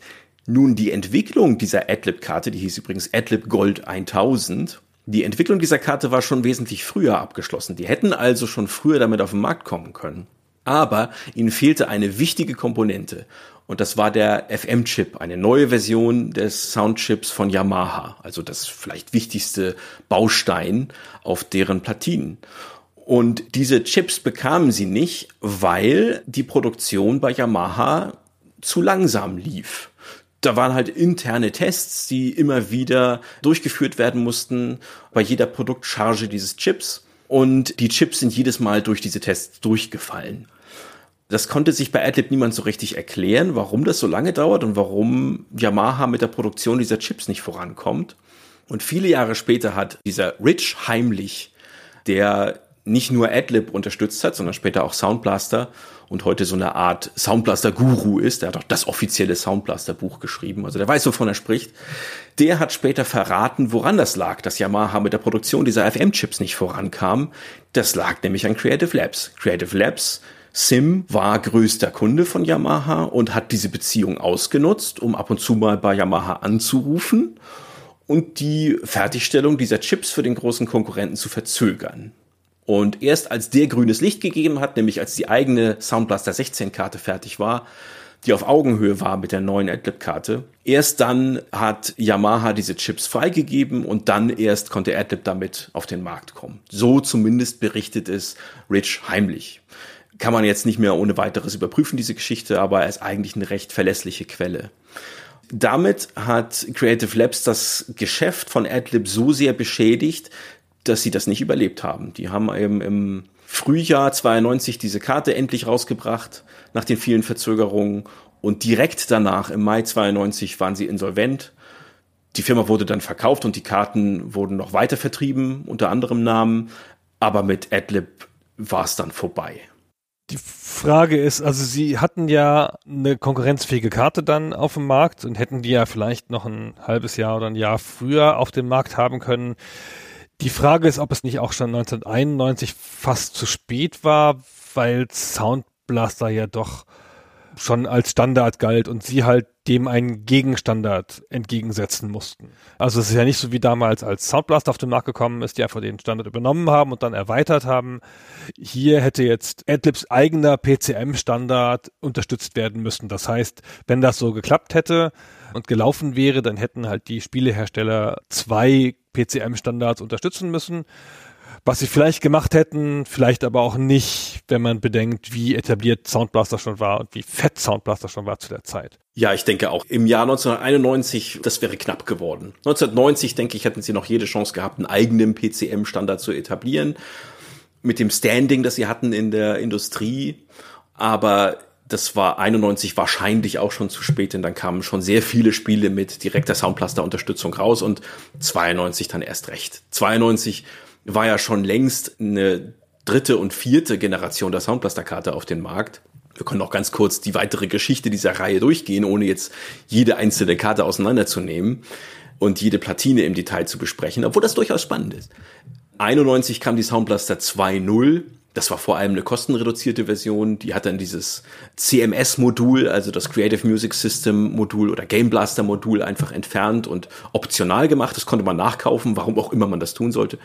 Und 91 kam aber auch die Soundblaster Pro, die hat dann endlich auch Stereo-Ausgabe beherrscht und ein CD-Interface mitgebracht. Wieder so ein cleverer Schachzug, denn das war, wie gesagt, die Frühzeit des CD-ROM-Laufwerke und die Spiele, die da rauskamen, oder zumindest in den Folgejahren rauskamen, setzten ja mehr und mehr auf die CD und das ist wieder etwas, wofür man eine eigene Steckkarte im PC brauchte, genau wie bei der Gameport-Karte. Und diese zusätzliche Karte sparte man sich, wenn man die passende Soundkarte einfach hatte. Das hat sich nicht unbedingt durchgesetzt, weil es noch keinen einheitlichen Standard gab für die Anbindung von CD-Laufwerken. Und die CD-Laufwerke, die man da anschließen konnte, mussten ganz bestimmte Modelle sein, die eben mit dieser Soundkarte oder mit dem Controller auf dieser Soundkarte kompatibel war. Das war jetzt also nicht unbedingt das zukunftsträchtige Modell, aber trotzdem wegweisend. Und auf jeden Fall hat Creative Labs da die Zeichen der Zeit richtig erkannt, wie sie es so oft gemacht haben. 92 dann kam die erste 16-Bit-Karte, die Soundblaster 16. Das ist auch eine Weiterentwicklung des Originalmodells, technisch wesentlich verbessert. Wir sind nicht näher darauf eingegangen, aber die ursprünglichen Karten hatten nämlich durchaus auch einige technische Schwächen. Zum Beispiel berüchtigt ein Knacksen. Immer wenn ein Sound wiedergegeben wurde, ein PCM-Sound, ein Sample, dann gab es davor oder danach einen kleinen Knacksound das hat technische Gründe, die jetzt nicht spannend genug sind, um näher darauf einzugehen. Aber es war natürlich ziemlich lästig und eine deutliche Einschränkung der Nutzbarkeit dieser Funktion. Vielleicht auch ein Grund dafür, dass so wenige Entwickler anfangs davon Gebrauch gemacht haben. Das wurde abgestellt mit der Soundblaster Pro und mit der Soundblaster 16.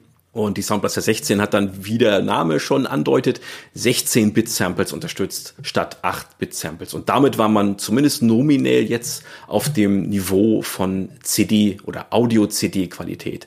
Dazu sei allerdings einschränkend gesagt, intern hat diese Karte nur mit 12-Bit gearbeitet, nicht mit 16-Bit. Den Unterschied werden die meisten nicht rausgehört haben, aber er war da. Und das ist auch wieder so ein Beispiel für dreistes Marketing von Creative Labs. Das ist echt ganz schön erstaunlich, mit was für Sachen sie durchgekommen sind, weil sie halt so clever waren. Das ist jetzt nicht die Firma, die die Technologie-Marktführerschaft in der Sounderzeugung sofort erreicht hat. Aber die hat immer cleveres Marketing gemacht und sie haben halt auch einfach Value for Money geboten. Also die hatten preiswerte Karten, weil die halt diese ganzen Zusatzfunktionen da drin gebündelt haben, die sich dann ja als Standard etabliert haben. Es hat sich ja nicht nur der Soundblaster Standard durchgesetzt, sondern halt auch diese Zusatzfunktionen. Seit Soundblaster das gemacht hat, gehörte der Gameport auf die Soundkarte. Zack. Ja, haben sie einfach durchgesetzt. So. Und das zeigt halt auch, wie gut sie waren als Produktentwickler. Ja? Und dann hat es auch nicht mehr viel ausgemacht, dass da nicht alles perfekt war im eigentlichen Kerngeschäft. Da hat es halt mal ein bisschen geknackst. Henna, na und? ja. Ja, Mai. Ich meine, alles war besser als der PC-Speaker. Insofern kommt man auch mit Knacksen leben. Selbst wenn es nur das Knacksen gewesen wäre. Das hätte immer noch besser geklungen als der PC-Speaker. ja, genau. Wenn es ohne Musik und nur Knacksen ist immer noch besser. Ja, das ist natürlich möglich. Ja, aber woran lag es denn nun, dass diese Soundblaster-Kartenreihe uns bis heute begleitet in irgendeiner Form? Wie relevant sie heute noch ist, darauf kommen wir gleich nochmal zu sprechen. Aber wie kam es denn dazu? Lag es jetzt wirklich nur daran, dass die Soundblaster-Karten diese PCM-Technik beherrschten, also dass sie Samples wiedergeben konnten? Ich denke, wenn du mich das vor einem Jahr gefragt hättest oder kurz bevor ich begonnen habe zu recherchieren für diese Episode, hätte ich gesagt, ja, das war der Hauptgrund. Ist ja völlig logisch. Der AdLib Soundstandard sah nur FM-Synthese vor, die Soundblaster-Karte konnte auch FM-Synthese plus PCM-Wiedergabe. Also völlig logisch, PCM gab den Ausschlag, das war das Erfolgsgeheimnis, deswegen ist das zum Standard geworden und deswegen lebt die Soundblaster-Kartenreihe bis heute im Gegensatz zu praktisch allen anderen Soundkartenreihen, die es damals so gab. Würdest du sagen, das ist der Hauptgrund oder was ist der Grund? Ja, ist ja vielleicht eine rhetorische Frage. Nein. ich habe gedacht, dass es eigentlich dieses, dieses Mehrwertgefühl, das durch den Gameport entsteht, also es ist ja ein technischer Mehrwert, dass das einer der ganz starken Gründe ist und damit natürlich auch die Kompatibilität. Aber ich glaube auch einfach, dass das halt ein hammerguter Name ist. Soundblaster. Adlib. Was ist das denn? Ist das Latein oder was? Aber Soundblaster, echt geil. Das will ich doch bei mir im Rechner haben. Das ist bestimmt ein ganz wichtiger Grund. Das klingt auch einfach gut, ja. Da weiß man klar, was man kriegt. Ich glaube auch, dass es eine Kombination aus ganz vielen verschiedenen Gründen ist. Also der Name, das Marketing, das ziemlich rücksichtslose und recht kreative Marketing, das spielt alles eine Rolle. Und diese PCM-Wiedergabe anfangs zumindest nur eine Nebenrolle. Das sieht man auch daran, welche Spiele wann rausgekommen sind, mit oder ohne Unterstützung. Also die wichtigsten frühen Spiele der PC-Ära in den frühen 90er Jahren, also als die Soundblaster-Karte gerade neu war, die haben überwiegend diese PCM-Technik gar nicht genutzt. Also Wing Commander hatten wir vorhin schon genannt, braucht den Gameport für einen Joystick, aber PCM-Technik hat das nicht unterstützt. Erst der zweite Teil, glaube ich, mit einem Add-on hat Sprachausgabe mitgebracht. Aber Wing Commander 1 und 2 hatten ursprünglich zumindest, also ohne dieses Add-on, keine Unterstützung für die PCM-Technik. Dann Civilization, wie du natürlich weißt, das beste Spiel der Geschichte, wirst du jetzt nicht widersprechen, hat diese Technik gar nicht genutzt. Ultima Underworld 92 technischer Meilenstein hat auch keine Soundblaster-Technik genutzt. Also die PCM-Teil nicht genutzt, nur die FM-Synthese. Für all diese Spiele hätte also AdLib völlig gereicht. Und trotzdem hat sich die Soundblaster-Karte durchgesetzt. Es kann also nicht nur an dieser PCM-Wiedergabe gelegen haben.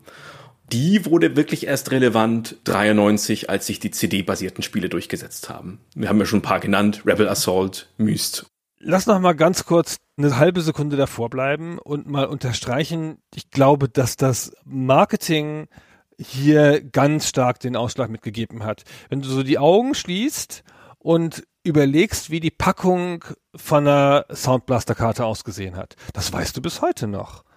Es hat dieses ganz starke Orange und das Wort Sound auf diesem Orange und es stand gar nicht riesig groß Creative Labs drauf und es stand auch gar nicht riesig groß Soundblaster drauf. Soundblaster konnte man schon lesen, aber so dieses super starke schreiende Orange ist so mächtig, Das hat mich die ganze Zeit begleitet. Wir haben ja später noch Leute kennengelernt von Creative Labs in Deutschland und so. Und ich verbinde noch mit Jean-Marc die Farbe Orange, weil das hatte so ein orangenes Lanyard in dieser super starken Soundblaster Farbe, Creative Labs Farbe. Das ist mir geblieben. Und wenn ich jetzt mal sagen müsste, wie sieht eigentlich die Box von der Adlib-Karte aus, äh, weiß man es vielleicht nicht mehr, obwohl Adlib dieses schöne Logo hatte mit dieser dynamischen Note. Aber die Adlib-Karte sieht nicht mal aus wie ein Unterhaltungsprodukt. Die Adlib-Karte, die ist rot und schwarz, da steht klein Adlib drauf und groß Personal Computer Music System, was alles sein kann. Vielleicht ein Synthesizer oder so. Soundblaster sagt auch echt deutlich, hier sind wir im Gaming-Sektor. Das ist das Gerät für Gaming. Ja, sie hieß ja auch Jahre später noch Music Synthesizer Card, die Adlib-Karte. Und das klingt wirklich nicht nach Gaming. Nee, die hätten sie einfach mal umbenennen sollen, so wie Creative Labs das gemacht hat mit ihrer ersten Soundkarte, die sie dann als Game Blaster wiederverkauft hat. Killer Card ist ja jetzt frei. Ja? Das wäre frei gewesen. Ja, Killer Card Ultra 9000. Zack, Gaming-Produkt. mit RGB-Beleuchtung. Fertig. Drei Farben, genau. Ja, genau. Das Marketing ist ein Riesenfaktor bei dieser Erfolgsgeschichte. Und da spielt auch noch was anderes rein in das Marketing, nämlich die Game Blaster Funktionalität. Nun haben wir ja schon dargelegt, dass die Game Blaster Karte eigentlich technisch obsolet war, als die Sound Blaster kam. Und dass die zusätzliche Game Blaster Kompatibilität für die Sound Blaster Karte technisch völlig unnötig war. Also die brachte dem Kunden keinerlei Mehrwert denn die Soundblaster-Karte unterstützte ja schon den AdLib-Standard. Und wenn die Karte den AdLib-Standard unterstützt hat, dann hat sie praktisch alle Spiele unterstützt. Es gab so gut wie keine Spiele, die nur Game Blaster unterstützt hätten. Es gab, zumindest konnte ich es nur finden, ein einziges Spiel namens Airball, das, glaube ich, 88 oder so rausgekommen ist, das exklusiv Game Blaster unterstützt hat und nicht AdLib. Alle anderen haben auch AdLib unterstützt und klangen mit der AdLib viel besser, weil sie mit dieser FM-Synthese einfach weit überlegen war. Das heißt, diese Game Blaster-Funktionalität, die man mit der Soundblaster-Karte mitbekommen hat, die war eigentlich völlig sinnlos. Die brauchte kein Mensch. Aber man hatte nun mal das Gefühl, und die Verpackung und die Werbung suggeriert das ja auch, man bekommt einen Mehrwert. Man bekommt noch etwas obendrauf. Und dieses Versprechen unterstützt alle Spiele, die AdLib kompatibel sind und alle Spiele, die Game Blaster kompatibel sind. Das klingt natürlich gut. Und damals kann man ja nicht einfach mal ins Netz gehen und nachgucken, welche Spiele das denn eigentlich sind, die Game Blaster unterstützen. Das weiß man ja gar nicht. Es klingt aber erstmal gut. Wow, alle AdLib und alle Game Blaster Spiele und dann auch noch die exklusiven Soundblaster-Spiele. Wow, also ein Dreierpaket. Und diese Game Blaster-Geschichte ist noch aus einem weiteren Grund besonders wichtig fürs Marketing.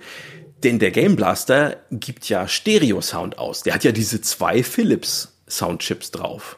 Das heißt, man kann auf die Verpackung der Soundblaster-Karte Stereo schreiben und in der Werbung groß damit werben, dass diese Soundblaster-Karte Stereo-Sound ausgibt. Das bezieht sich ausschließlich auf diese sinnlose Game Blaster-Funktion, nicht auf die PCM-Wiedergabe, nicht auf die Adlib FM-Soundsynthese. Das weiß man ja aber nicht als Käufer. Man sieht nur, okay, ich krieg eine Soundkarte, die alles kann und Stereo-Sound hat und dann auch noch 24 Stimmen parallel ausgeben kann. Was wesentlich mehr ist natürlich als das, was die Adlib-Karte beherrscht. Die kann ja nur neun Stimmen ausgeben. Dass bei diesen 24 Stimmen die ganzen Game Blaster-Stimmen mit dazugezählt sind, das verschweigt die Werbung. Aber es klingt erstmal gut. Stereo-Sound, 24 Stimmen, plus Adlib, plus PCM-Wiedergabe und dann auch noch ein Gameport. Das ist einfach ein unschlagbares Komplettpaket wir müssen hier mal festhalten, ohne jetzt Soundblaster oder Creative Labs zu viel Unrecht tun zu müssen, wenn das ein Konkurrent von ihnen gemacht hätte, diese Packung auf den Markt zu bringen, da hätten die den vom Markt geklagt. Ja. Ja, da hätten die gesagt, das geht hier nicht, das ist ja wohl irreführende Werbung, hier die 24 Stimmen kann man gar nicht parallel hören so richtig und Stereo ist es auch nur in einigen Bereichen, das geht nicht. Aber sie kommen damit durch und sie spielen das halt an der Grenze dessen, was noch so geht. Aber es ist ja auch einfach die zurzeit beste Karte. Ja, der Kunde kriegt ja keinen totalen Scheiß.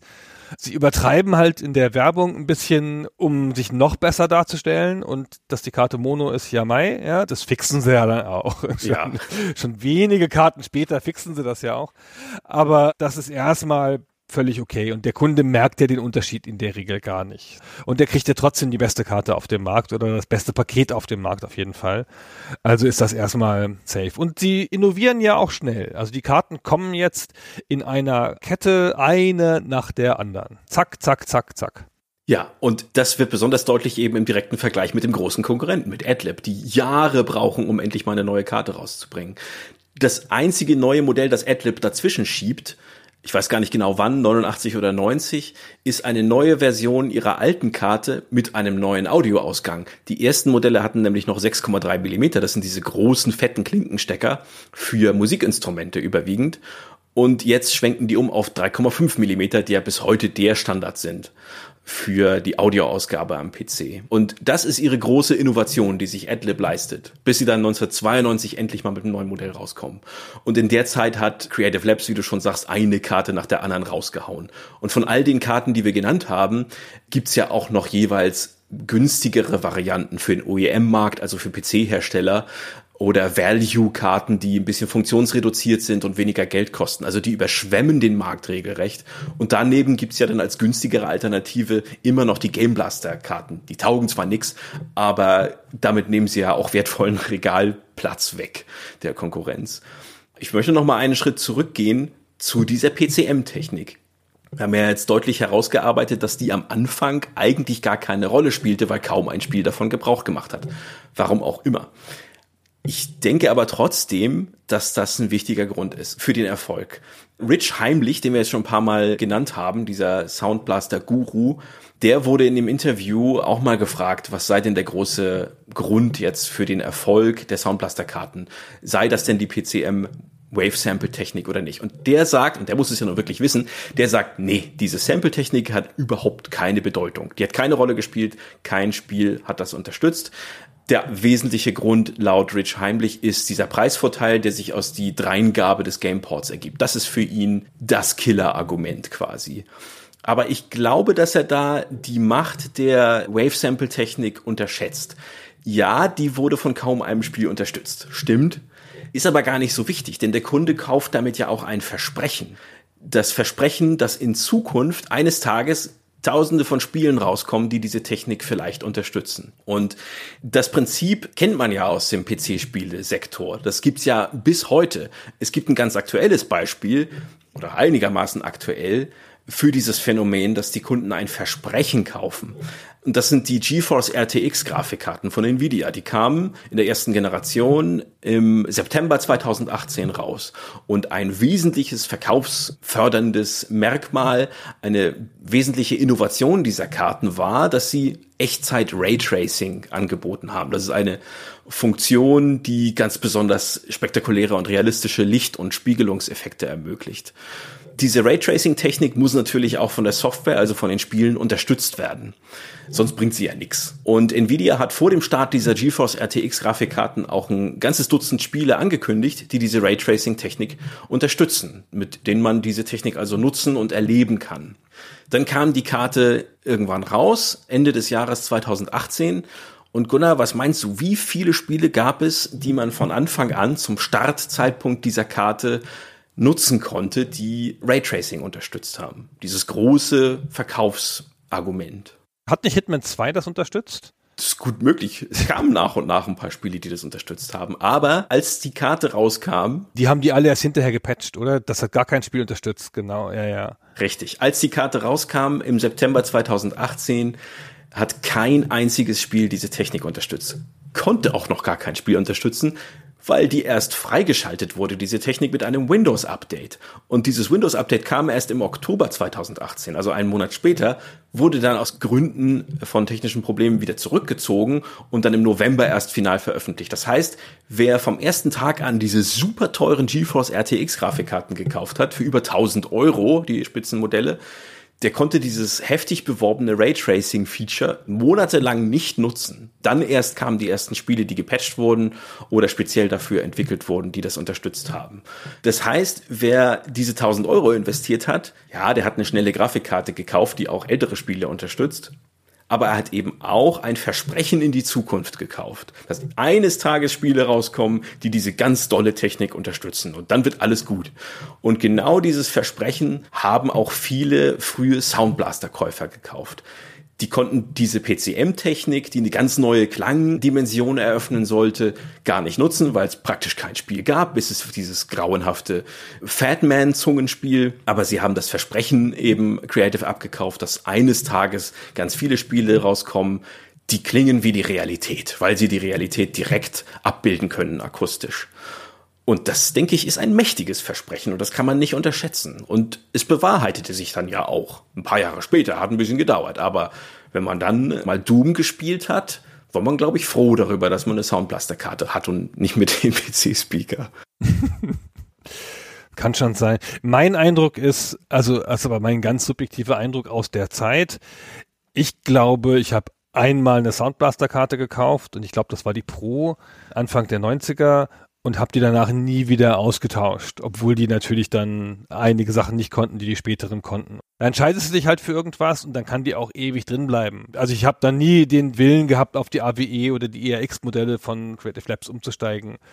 Ich weiß nicht, ob das wirklich so ein Argument der Technik ist, wie bei den Grafikkarten, wo du ja wirklich denkst, ey, ich muss jeden einzelnen Schritt mitmachen. Wirklich, das ist ja Grafik, ist ja das Wichtigste ob Audio wirklich so wichtig ist für die Leute oder ob ich nur spezifisch bin in meiner Wurstigkeit, wo mir Audio echt wurscht ist.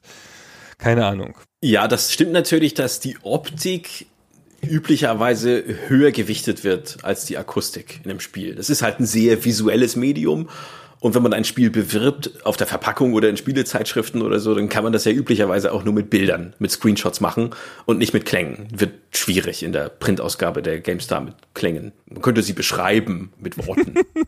peng, peng. Krach, bumm. Ja, hm. hat mich überzeugt. Ah, okay. gut.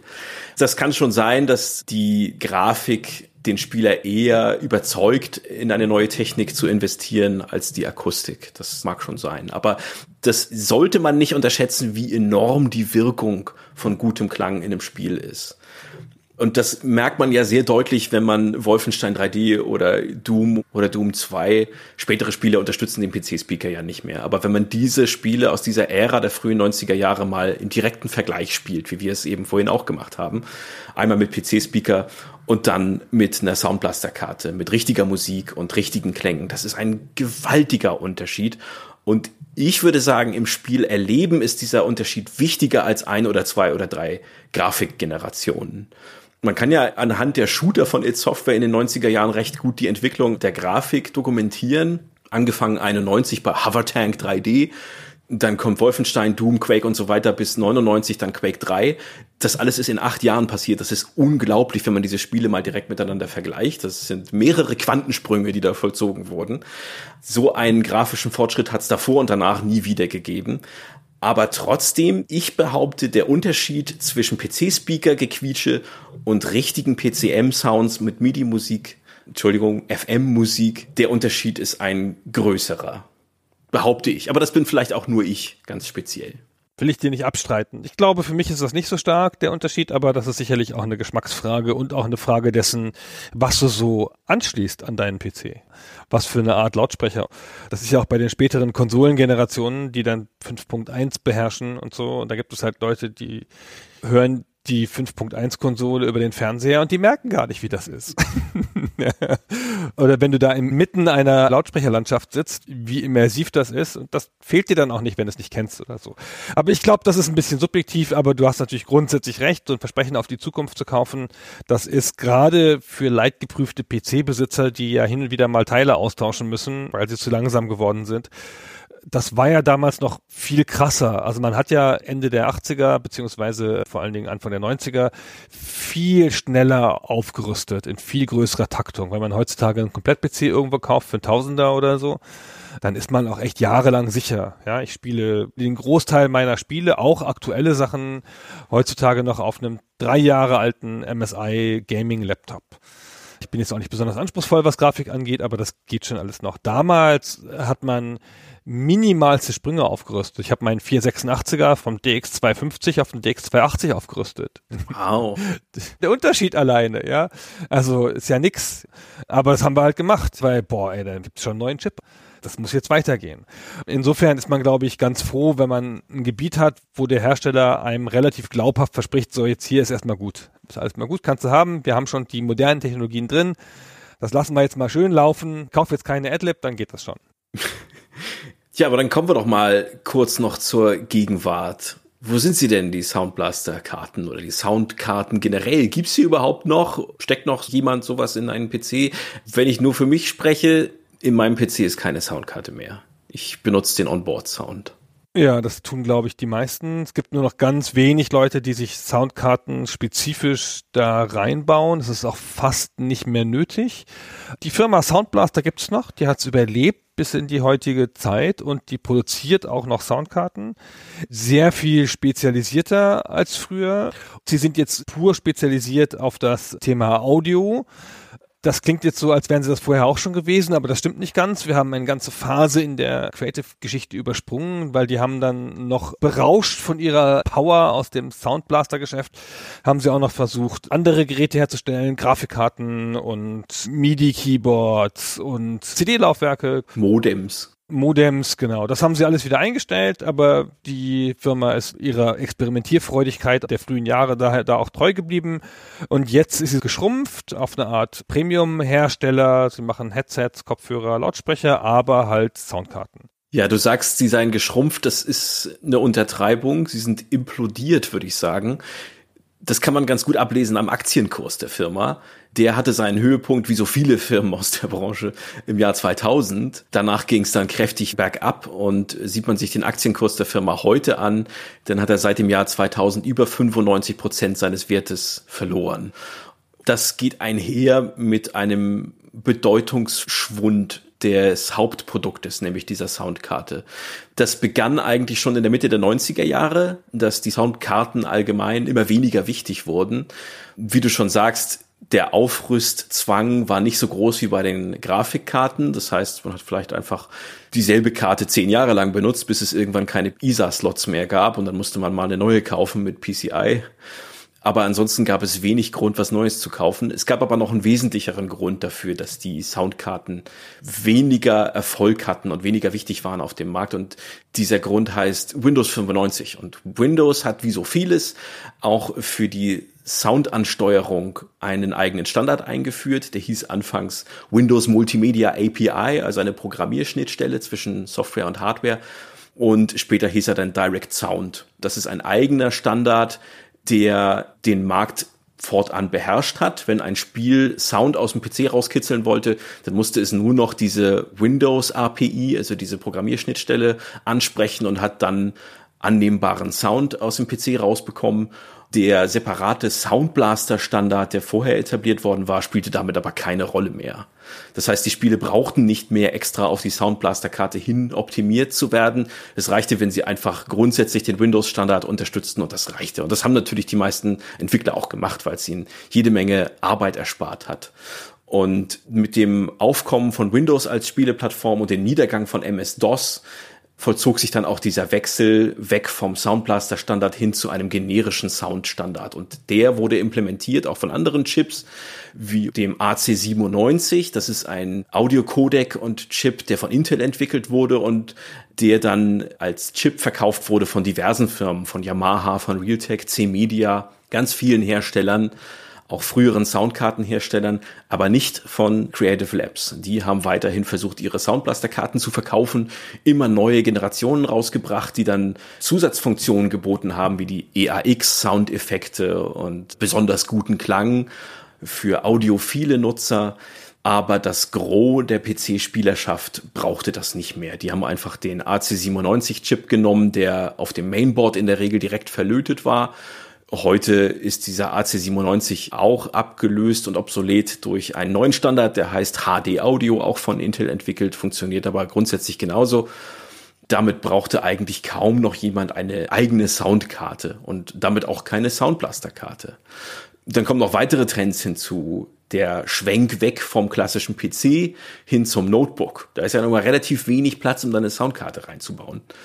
Gleichzeitig auch ein Trend zum USB-Headset. Das USB-Headset bringt seinen Soundchip mit, der ist da integriert. Oder zum Bluetooth-Headset. Auch da ist der Chip integriert, da brauchst du also auch keine Soundkarte für. Also es gibt ganz viele Gründe dafür, dass man heute keine Soundkarte mehr braucht, es sei denn, man hat wirklich Verwendung für diese Zusatzfunktionen, für spezielle Anschlüsse oder für ganz spezielle Soundeffekte, die eben nur die teuren Soundblaster-Karten oder externen Soundblaster-Adapter unterstützen. Aber das ist, wie du schon sagst, eine kleine Nische und da vegetiert Creative Labs so ein bisschen vor sich hin. Sie generieren nach wie vor durchaus einen beträchtlichen Anteil ihrer Einnahmen mit dieser Soundblaster-Reihe, aber wie du schon sagst, nur noch mit Soundprodukten, nicht mehr mit dem ganzen anderen Kram, den sie zwischendurch nochmal versucht haben. Den Namen Soundblaster, den gibt's nach wie vor eben für Soundlösungen. Sie haben ihn auch vor ein paar Jahren nochmal versucht, auf eine andere Gerätekategorie anzuwenden. 2016 gab es Soundblaster X. Das waren eine Gaming-Maus und eine Gaming-Tastatur die mit Sound jetzt nicht so viel zu tun hatten. Da hat man aber versucht, diesen nach wie vor sehr bekannten Namen auf andere Geräte zu übertragen und davon zu profitieren von der Bekanntheit. Offensichtlich kein allzu großer Erfolg, denn die Reihe wurde nach jeweils einem Modell eingestellt, also einer Maus und einer Tastatur. Und das war's. Und heute machen sie ihr Geld eben mit dem restlichen Soundkartenmarkt, mit ein paar externen Audioverstärkern und so weiter für den PC. Und wenn man sich die Geschäftsberichte anguckt, ganz interessant, aus Einnahmen aus dem Lizenzgeschäft, also die vielen Patente, die sie im Laufe der Jahre angemeldet und übernommen haben durch diverse Firmenübernahmen. Mit denen machen sie jetzt Geld, weil sie die an andere Firmen lizenzieren oder weil sie sich vor Gericht ein kleines Zubrot erstreiten. Das machen sie nämlich nach wie vor ganz gerne. Ich glaube, das ist weiterhin eine profitable Firma, die halt ihre Weltmachtstellung verloren hat, aber die, glaube ich, noch ganz gut Geld abwirft. Aus dieser ruhmreichen Vergangenheit und aus diesem Patentportfolio. Aber wie gesagt, es ist keine Firma mehr, die noch eine Bedeutung hat und nicht mal mehr der Gameport ist heute was wert, weißt du? All ihre guten Sachen, die sie da gemacht haben, bringen heute nichts mehr. Sie bräuchten, um nochmal relevant zu werden, eine gigantische neue Innovation, aber dazu sind sie, glaube ich, mit ihrem speziellen Fokus auf Sound nicht in der Lage, weil, seien wir ehrlich, am Ende ist Sound nicht so wichtig. Die meisten Leute kommen mit Onboard Sound ganz gut aus. Mit Onboard Grafik kann niemand leben, aber mit Onboard Sound dann doch am Ende jeder. Ja, sie haben ja doch noch mal ein neues Produkt rausgebracht. Das ist Super X-Fi und das ist eine, wie Sie es beschreiben, holographische Kopfhörer-Surround-Technik, die individuell an die Ohren des Hörers oder der Hörerin angepasst wird. Also der Sound richtet sich nach dem genauen Aufbau deiner Ohren und soll dadurch ein noch realistischeres Surround-Erlebnis bieten. Das klingt für mich jetzt nicht so aufregend, aber wenn du Sim fragst, den nach wie vor herrschenden Creative Labs Geschäftsführer, dann sagt er in einem Interview, diese Technik, dieses Super X-Fi sei viel aufregender als Soundblaster. Naja, was soll er denn sagen? Er ist halt ein PR-Mann. Ganz deutlich ist er das, ja. Äh. Das macht er auch ganz gut. Aber damit ist, und das ist eigentlich auch ganz schön, das ist ja nicht bei allen Sachen so, damit ist das so eine gekapselte Ära der PC-Geschichte, die beginnt und die endet ist jetzt ein bisschen schwer zu sagen, wann sie genau endet. Ich würde sagen, mit Windows 95, sagen wir mal, größenordnungsmäßig, so, was weiß ich, 96, 97 rum ist es irgendwie vorbei und Ende der 80er hat es begonnen. Aber das ist ein Seitenarm, ein Seitenhosenbein der Spielegeschichte, das wahnsinnig bedeutsam war, für uns alle wichtig und jetzt irgendwie vorbei ist. Ist doch auch schön, dass man mal auf was zurückgucken kann, was abgeschlossen ist. Hm? Ist es. Und es lebt ja bis heute weiter in Form der PCM-Technik. Denn die ist ja nun mal der unumstrittene Standard bei der Klangerzeugung am PC. Ich weiß nicht, ob es irgendwelche Spiele noch gibt, die auf FM-Synthese zurückgreifen, vielleicht irgendwelche Indie-Spiele, aber fast alle Spiele setzen auf digitalisierte Aufnahmen ob das Schussgeräusche sind oder Sprachausgabe oder Motorengeräusch, das ist immer in irgendeiner Form digitalisiertes Echtgeräusch, was dann vielleicht nachträglich noch verfremdet wird und in der Tonhöhe variiert, so wie ein Motorengeräusch. Aber das ist alles Aufnahme. Das ist nichts künstlich generiertes. Und diese PCM-Technik, die wurde eben salonfähig durch die Soundblaster-Karte. Und das muss man ihr durchaus hoch anrechnen. Man mag über die Firma und über ihren Gründer sagen, was man will.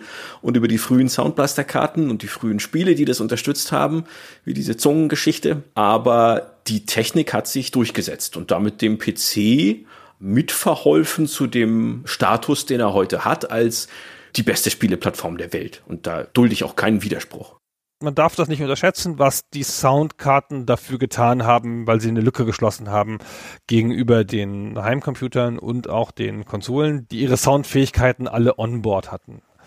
Also, dass das dazu beigetragen hat, den PC zu einer konkurrenzfähigen oder überlegenen Spieleplattform zu machen, das ist unbestritten. Henna, so, jetzt reicht es. Jetzt sind wir einigermaßen durch, oder? Ja, ich denke, man muss eines Tages nochmal separat über die Adlib-Karten reden. Das ist auch eine spannende Geschichte, auch wenn sie ziemlich traurig endet. Wir haben sie ja kurz angerissen. Da geht es auch noch viel mehr zu sagen. Das ist eine andere Geschichte und sie soll ein andermal erzählt werden. Vielen Dank für das Gespräch, Henna. Vielen Dank euch fürs Zuhören und dranbleiben. Wir freuen uns über Kommentare, Lob und Kritik, wie immer in den Kommentaren. Dann noch eine schöne Zeit und tschüss. Tschüss.